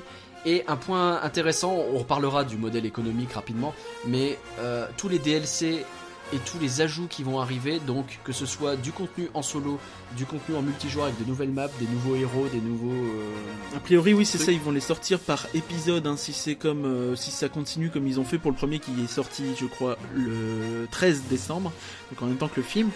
euh, ils vont rajouter en fait à chaque fois du solo et du multi. hein, Exactement. Ils ont sorti sur les derniers Euh. Jedi une suite au solo. Ils ont sorti une nouvelle map euh, pour du 20 contre 20. Ils ont sorti deux nouveaux héros, plus un nouveau héros vaisseau, plus une nouvelle map de vaisseau. Tout ça c'est gratos. Et ce sera toujours gratos à ce niveau-là. Et ça c'est plutôt une excellente nouvelle puisque l'un des Si gros vous problèmes. jouez 400 heures pour les débloquer. Non, c'est pas vrai. C'est disponible directement. Euh, commence pas. Euh, sur Battlefront 1, le vrai gros problème, c'était le Season Pass, c'est-à-dire que vous achetiez des contenus supplémentaires, et comme le contenu du jeu de base était pas si énorme que ça, même c'est long un peu de le dire, bah devoir payer plus cher pour avoir enfin un peu de contenu, alors que le jeu de base aurait dû avoir et en plus, déjà, oui. euh, c'est compliqué. Et en plus, ça divisait la communauté. Euh, Dans le sens où il y avait oui. ceux qui ont acheté ceux le pack, qui ont acheté ceux qui le pack, pas ceux qui l'ont acheté. pas acheté, etc. Donc il y avait moins de monde, donc c'est compliqué. Bref, donc je reviens sur le dé- les décors sont beaux et euh, je dis qu'il y a beaucoup de maps parce qu'en fait il y a plein d'ambiances différentes et qui sont toutes intéressantes. Vous allez avoir par exemple Camino, la planète où les clones sont créés, euh, où il pleut constamment et qui est magnifique. L'eau est superbement retranscrite. Le fait qu'il te pleuve dessus constamment, les euh, et tu rentres dans des passages où tu vois les clones qui sont en train de se faire créer, etc. Euh, Après, c'est Camino, on s'en fout un c'est petit magnifique. peu. Mais oui. Non, parce que alors oui, dans le sens où dans le lore Star Wars, c'est pas forcément le truc le plus important, encore que. Mais en termes de map, elle est super cool. Donc euh, t'es content d'y aller. Euh, tu vas voir Jakku, qui va être magnifique aussi, puisque tu vas te battre à l'intérieur d'un destroyer qui est écrasé, hein, donc une ruine. Et, euh, et ça rend super bien. Là où dans le 1, c'était une map très ouverte dans le désert qui était pas ouf. Tatooine, t'es au plein milieu de Mos Eisley et ça rend bien. Vous allez avoir Kashyyyk aussi qui rend très très bien, même si la map est un peu frustrante. Euh, où- Il y a Naboo. Naboo, euh, enfin, il y a plein de maps. Intéressant aussi à noter que euh, vous allez les avoir parfois avec des euh, à des périodes de temps différentes. Vous allez la voir euh, haute avec un coucher de soleil ou haute à midi pile, ou alors parfois Kashyyyk c'est la nuit, parfois c'est le jour. Donc ça permet de varier un petit peu les plaisirs. Euh, c'est agréable. Euh, en termes de son, bien évidemment, il y a rien à redire. La musique de John Williams est là et tous les effets sonores marchent super bien. C'était déjà incroyable sur le premier. Ouais, Au niveau c'était- effets sonores, C'était vraiment le gros euh, plus avec le visuel finalement. C'était le gros point fort du 1 et donc là, en fait, c'est toujours le cas avec le 2.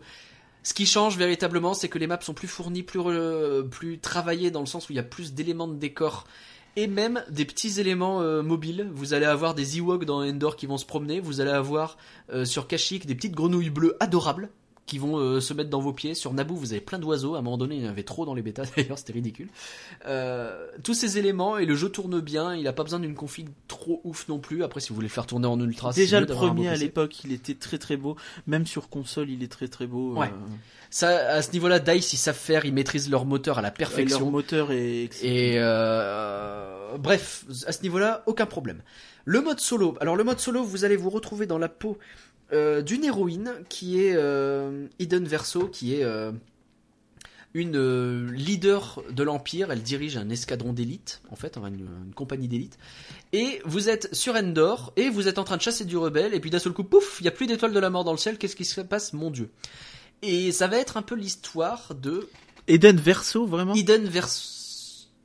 Je dis pas de bêtises C'est Erso, c'est Jean Erso dans Rogue One, donc j'ai un doute. C'est Eden Versio. Ouais, sinon c'est Recto Versio, mais je sais pas. Non, c'est Versio. Ça ressemblait beaucoup à. Rogue One. Donc... Oui, oui, mais alors, est-ce que c'est voulu ou pas, ça c'est compliqué. Euh, Peut-être qu'ils ont pas fait exprès, Euh, mais c'est bien Eden Versio. Et, euh, et alors, au début, vous allez avoir un regard très intéressant sur je suis de l'Empire et il y a des terroristes qui viennent de péter une station spatiale et de donner la mort à plus d'un million de personnes d'un seul coup. Et on n'arrive pas à se débarrasser d'eux. Et en plus, ils ont tué notre chef.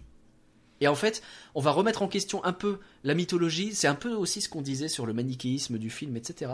C'est que quand tu te places dans la peau du méchant, que tu as été endoctriné, et ben tu te rends compte que les rebelles, ils font des trucs qui sont quand même des sales coups. Et c'est un peu ce qu'on voit un aussi peu comme dans One. Firefly, il faut qu'il fasse une suite à Firefly. Bien sûr. Et alors, il y a ce point de vue du solo qui est super intéressant.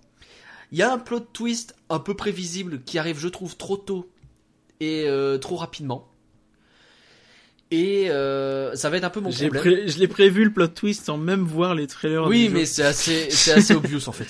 Et euh, ça va faire le lien. c'est- Par contre, c'est intéressant puisque vous allez faire le lien entre l'épisode 6 et l'épisode 7 de manière assez dingue. Euh, Est-ce que ça fait vraiment le lien ou est-ce que c'est loin quand même du set Si, parce que ça va. Alors, je vais.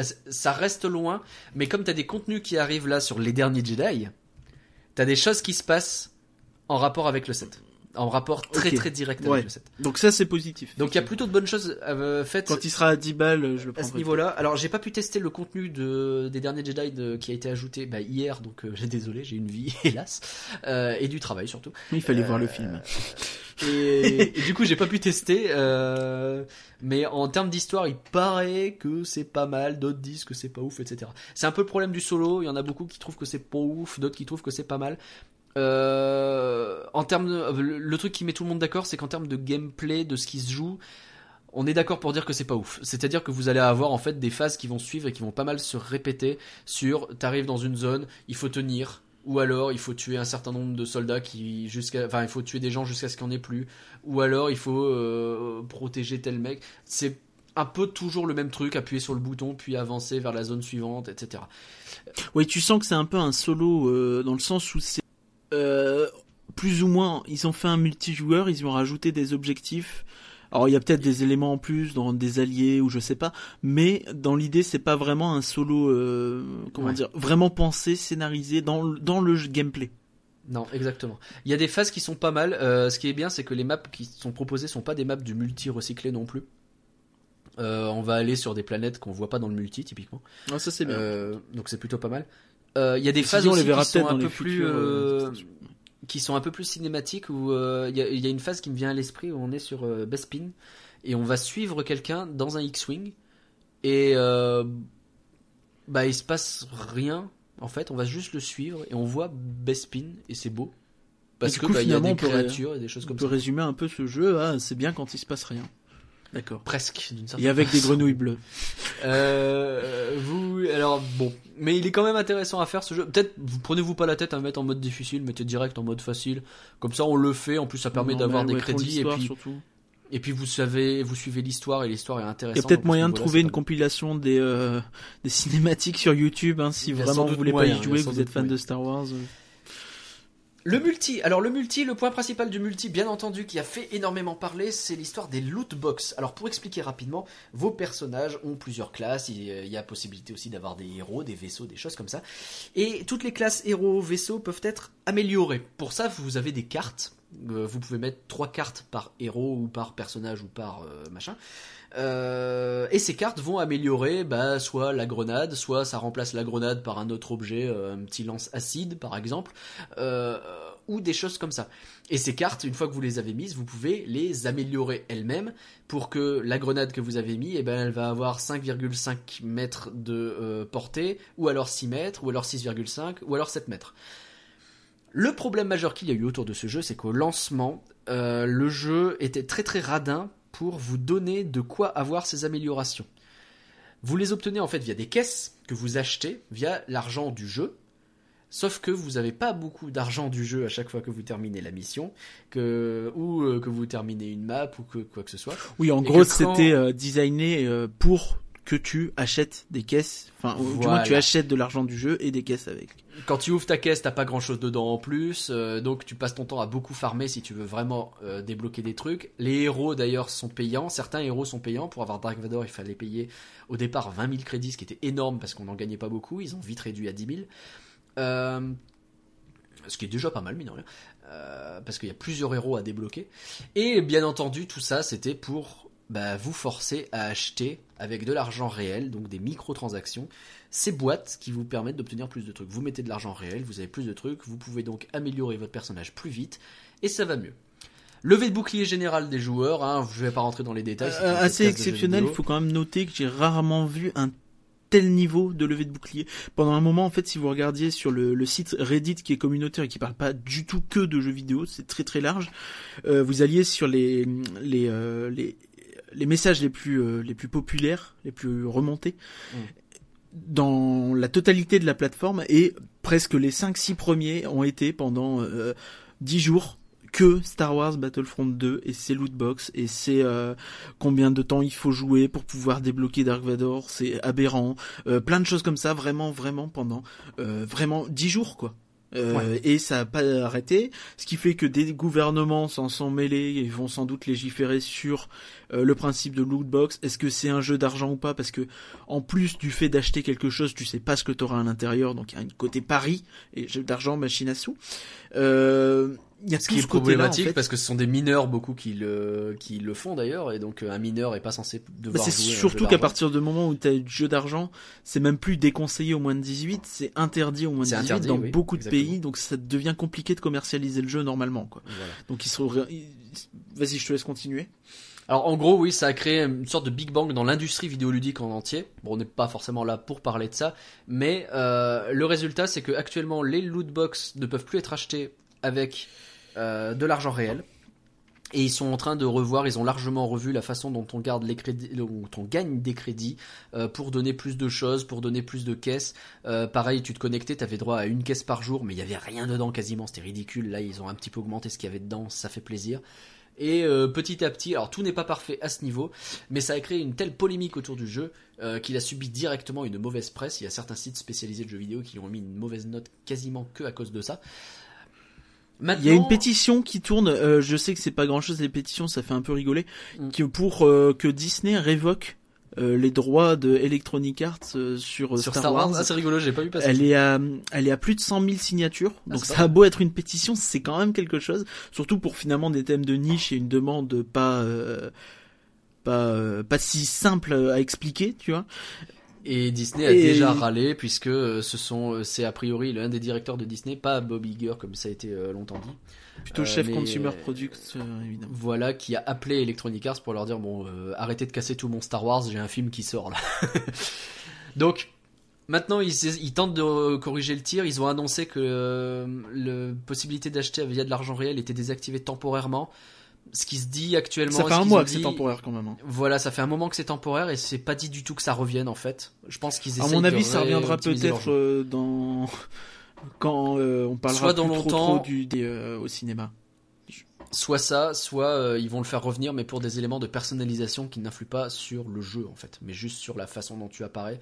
Sauf que pour l'instant, le jeu n'était pas vraiment prévu pour ça, donc il est probable qu'ils créent un truc de personnalisation plus important. Il y a des trucs qui ont fuité à Et ce niveau d'ailleurs. ils avaient expliqué en fait que la personnalisation c'était quelque chose qu'ils avaient voulu Mm. faire, mais qui avait été refusé par Disney euh, dans le sens où tu peux pas euh, Bah un clone, c'est un clone. avoir Tu des peux pas lui mettre un truc violets. rose, oui, tu vois. voilà, c'est ça le problème. Donc ils Ça, sont en train de voir comment quoi. faire et probablement que ça implique beaucoup de, de changements dans le jeu. Bref, donc maintenant que ça c'est terminé, on a déjà pas mal parlé du multi, euh, rien qu'en évoquant ça et en évoquant la bêta euh, il y a quelques temps dans un podcast. Ce qu'il faut retenir, Oui, puis finalement, qu'est-ce qui est vraiment différent du premier ce qu'il faut retenir donc, c'est que quand on joue, euh, on choisit une classe, ce qui mine de rien est déjà une nouveauté. Donc chaque Ouais. classe a ses particularités en termes d'attributs et de cartes. Euh, vous allez avoir, euh, plutôt que d'avoir des bonus qui vont apparaître via des tokens que vous ramassez sur les, les cartes du jeu, Des vous jetons. allez avoir, pardon, vous allez avoir des points de bataille que vous allez gagner à chaque fois que vous faites une action, que ce soit tuer quelqu'un, protéger quelqu'un ou accomplir un objectif. Et ces points de bataille, vous Donc, il pouvez vous permet de les dépenser et récupérer des véhicules, monter dans un vaisseau ou ce genre de choses. Ce qui est un système beaucoup plus pratique puisque bah, dans le premier, euh, Incarner des héros, tout bah, ça. on pouvait toujours du avoir un héros en restant à peu près au même endroit. On savait que ça allait apparaître à cet endroit-là, donc c'était toujours les mêmes qui étaient héros parce qu'ils connaissaient. Là, ça tourne pas mal. Euh, le jeu globalement a un bien meilleur feeling en termes de gameplay pur. Euh, les armes ont plus d'impact, il y a plus de choses qui se passent. En termes d'équilibrage, euh, ils ont un petit peu galéré, ils sont en train de le faire pour que les objectifs marchent bien. C'est normal ça pour un jeu multi, il faut toujours un petit peu de temps pour que ça s'équilibre. Donc voilà, c'est globalement ce que j'ai à dire sur cette partie. Il n'y a pas non plus à épiloguer plus loin que ça, on en a déjà pas mal parlé. Globalement, c'est un bien meilleur jeu multi que le premier. Et ça, c'est assez euh, communément acquis d'ailleurs. hein. Je fais pas mon fanboy en disant ça. Il y a les... Oui, la partie vaisseau aussi. Donc je le disais tout à l'heure, la partie vaisseau dans le 1, c'était on met euh, 20 vaisseaux d'un côté, 20 vaisseaux, même 10 d'ailleurs, je sais plus. 10 vaisseaux d'un côté et de l'autre, ils s'affrontent, le terrain est vide et puis c'est tout. Dans les DLC, ils avaient un petit peu corrigé ça, ils avaient ajouté l'étoile de la mort et une bataille de Scarif où tu avais quelques éléments de décor dans l'espace vite fait. Là, ça n'a rien à voir systématiquement. Euh, vous, avez une map, par exemple, dans les décombres de la seconde étoile de la mort, où vous avez un croiseur Mon Calamari que l'Empire essaye de détruire. Ce qui est plutôt cool parce qu'on est dans des décombres et on essaye de détruire des mines de proximité que les rebelles ont placées pour tenter de protéger leurs croiseurs, par exemple. Vous avez une bataille sur Camino avec des vaisseaux droïdes et là encore, euh, Camino décidément est superbe. Euh, vous avez pas mal de maps comme ça qui systématiquement euh, ont des objectifs qui vous forcent à aller dans des tunnels, euh, à l'intérieur d'un vaisseau droïde, à, euh, à longer des trucs. Et donc, comme il y a des éléments de décor partout, bah, on a cette sensation de vitesse qui revient. Et qui je suis pas important. tout à fait d'accord. Sur quoi? J'ai j'ai vu quand même pas mal de, de vidéos et de choses comme ça. Alors tu vas me dire oui, c'est pas y jouer en main propre, certes, mais tu te traînes quand même. Alors, tu te traînes. Quand je pense qu'ils ont réduit la vitesse par rapport à la bêta parce qu'il y avait beaucoup trop de gens qui se suicidaient. Et c'est un vrai problème qui a été mis en avant, c'est que le fait de remplir des maps de vaisseaux, c'est que dès que vous heurtez un truc, vous explosez. Donc t'es obligé de le mettre les gens pas trop trop euh, rapides, sinon ils passent leur temps à foncer dans des trucs et c'est ridicule. Et si tu te souviens bien, les premières bêtas et les premières euh, il y avait un E3 notamment pendant une conférence donc ils présentaient le jeu et là, pour la première fois ils présentaient le mode vaisseau et ils passaient leur temps à montrer Oui, des gens c'est qui vrai, tout le monde se suicide. c'est un peu ridicule. Donc je pense que c'est pour ça que soit les vaisseaux vont vite mais tu mets pas beaucoup d'éléments de décor, soit tu mets des éléments de décor mais tu fais pas aller les vaisseaux trop vite. Je pense que c'est ça le truc. Bref, Bref, euh, je pense que là déjà avec ça on a fait un gros tour. Il y a beaucoup de héros jouables aussi, ça c'est une nouveauté, que ce soit en termes de vaisseaux et en termes de euh, combat au c'est une sol. petite liste rapidement. Une petite liste rapidement. Ceux au sol, par Euh, exemple. ceux au sol, c'est un peu les mêmes en vaisseau en vrai. Donc, vous avez Dark Maul et Yoda, vous avez Han Solo, vous avez Lando, euh, Borsk, donc qui est un chasseur de primes. euh, vous avez Borsk Feya non euh, Bosk, Ah. pardon, Bosk, euh, le gros lézard. Voilà. Je suis déçu. Boba Fett bien sûr, Dark Vador qui est cher, Luke qui est cher, Palpatine, Leia. euh, ils ont ajouté Phasma et Finn qui sont gratuits. Vous avez Rey bien entendu et Kylo Ren.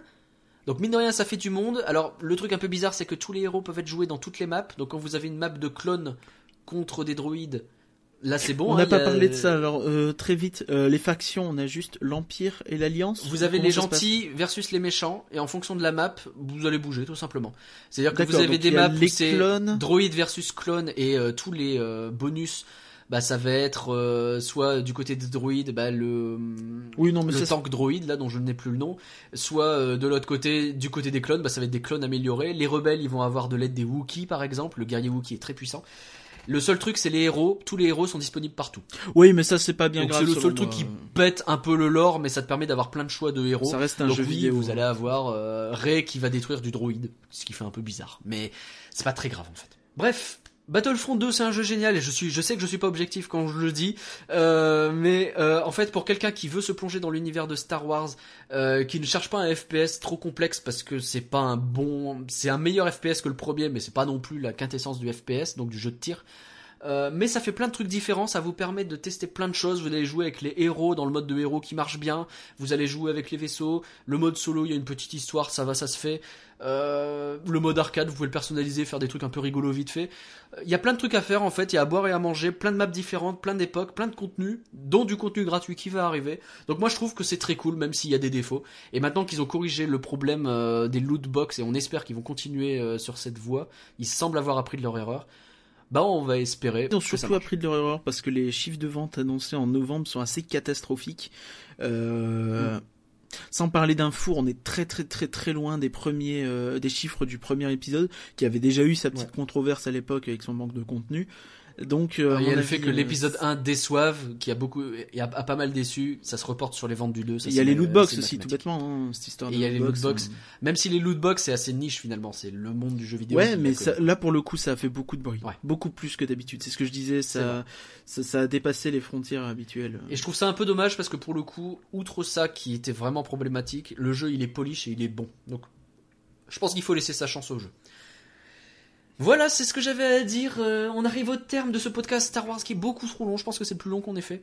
Euh, mais euh, voilà, on a parlé avec passion, on a parlé avec envie et on a parlé en fanboy. Merci à tous. Et sans Sylvain. Merci à tous. Coucou Sylvain, encore une fois, si tu nous. Merci à tous d'avoir suivi Rien que d'y penser. On espère vous avoir fait voyager dans les galaxies. Euh, Retrouvez-nous sur rien que d'y penser.com, sur Twitter c'est at rien que d'y penser. Le podcast est disponible sur iTunes, sur Stitcher, sur Podcast Addict, Addict, pardon, sur la chaîne YouTube de IGN France et c'est nouveau, il est maintenant sur TuneIn, euh, ce qui fait que mes conclusions sont de plus en plus longues. On vous encourage bien entendu à vous abonner à tout ce que vous pouvez parce que ça nous aide et surtout à commenter l'épisode, notamment sur iTunes. Là aussi ça nous fait beaucoup de bien, ça nous fait des petits papillons. Les avis sur iTunes, Dans le cœur. Euh, on vous donne rendez-vous en 2018, puisque le prochain podcast il sera, alors peut-être pas le premier mercredi, ça on vous tiendra au courant, suivez-nous sur Twitter pour savoir. Mais il arrivera donc début 2018. On arrive sur un peu une nouvelle saison d'une certaine façon. On passe un peu, Ouais, on vous prépare deux trois petites surprises, euh, pas piquer des hannetons. comme euh, dit une expression qu'il faut arrêter d'utiliser. Rien que d'y penser, c'est un podcast IGN France. Merci et par que rien. Merci à toi, merci tout le monde de nous avoir écoutés depuis oh, au moins deux heures. Et à bientôt et surtout on vous souhaite de très très bonnes fêtes de fin d'année. Salut à tous. Au revoir et que la force soit avec vous.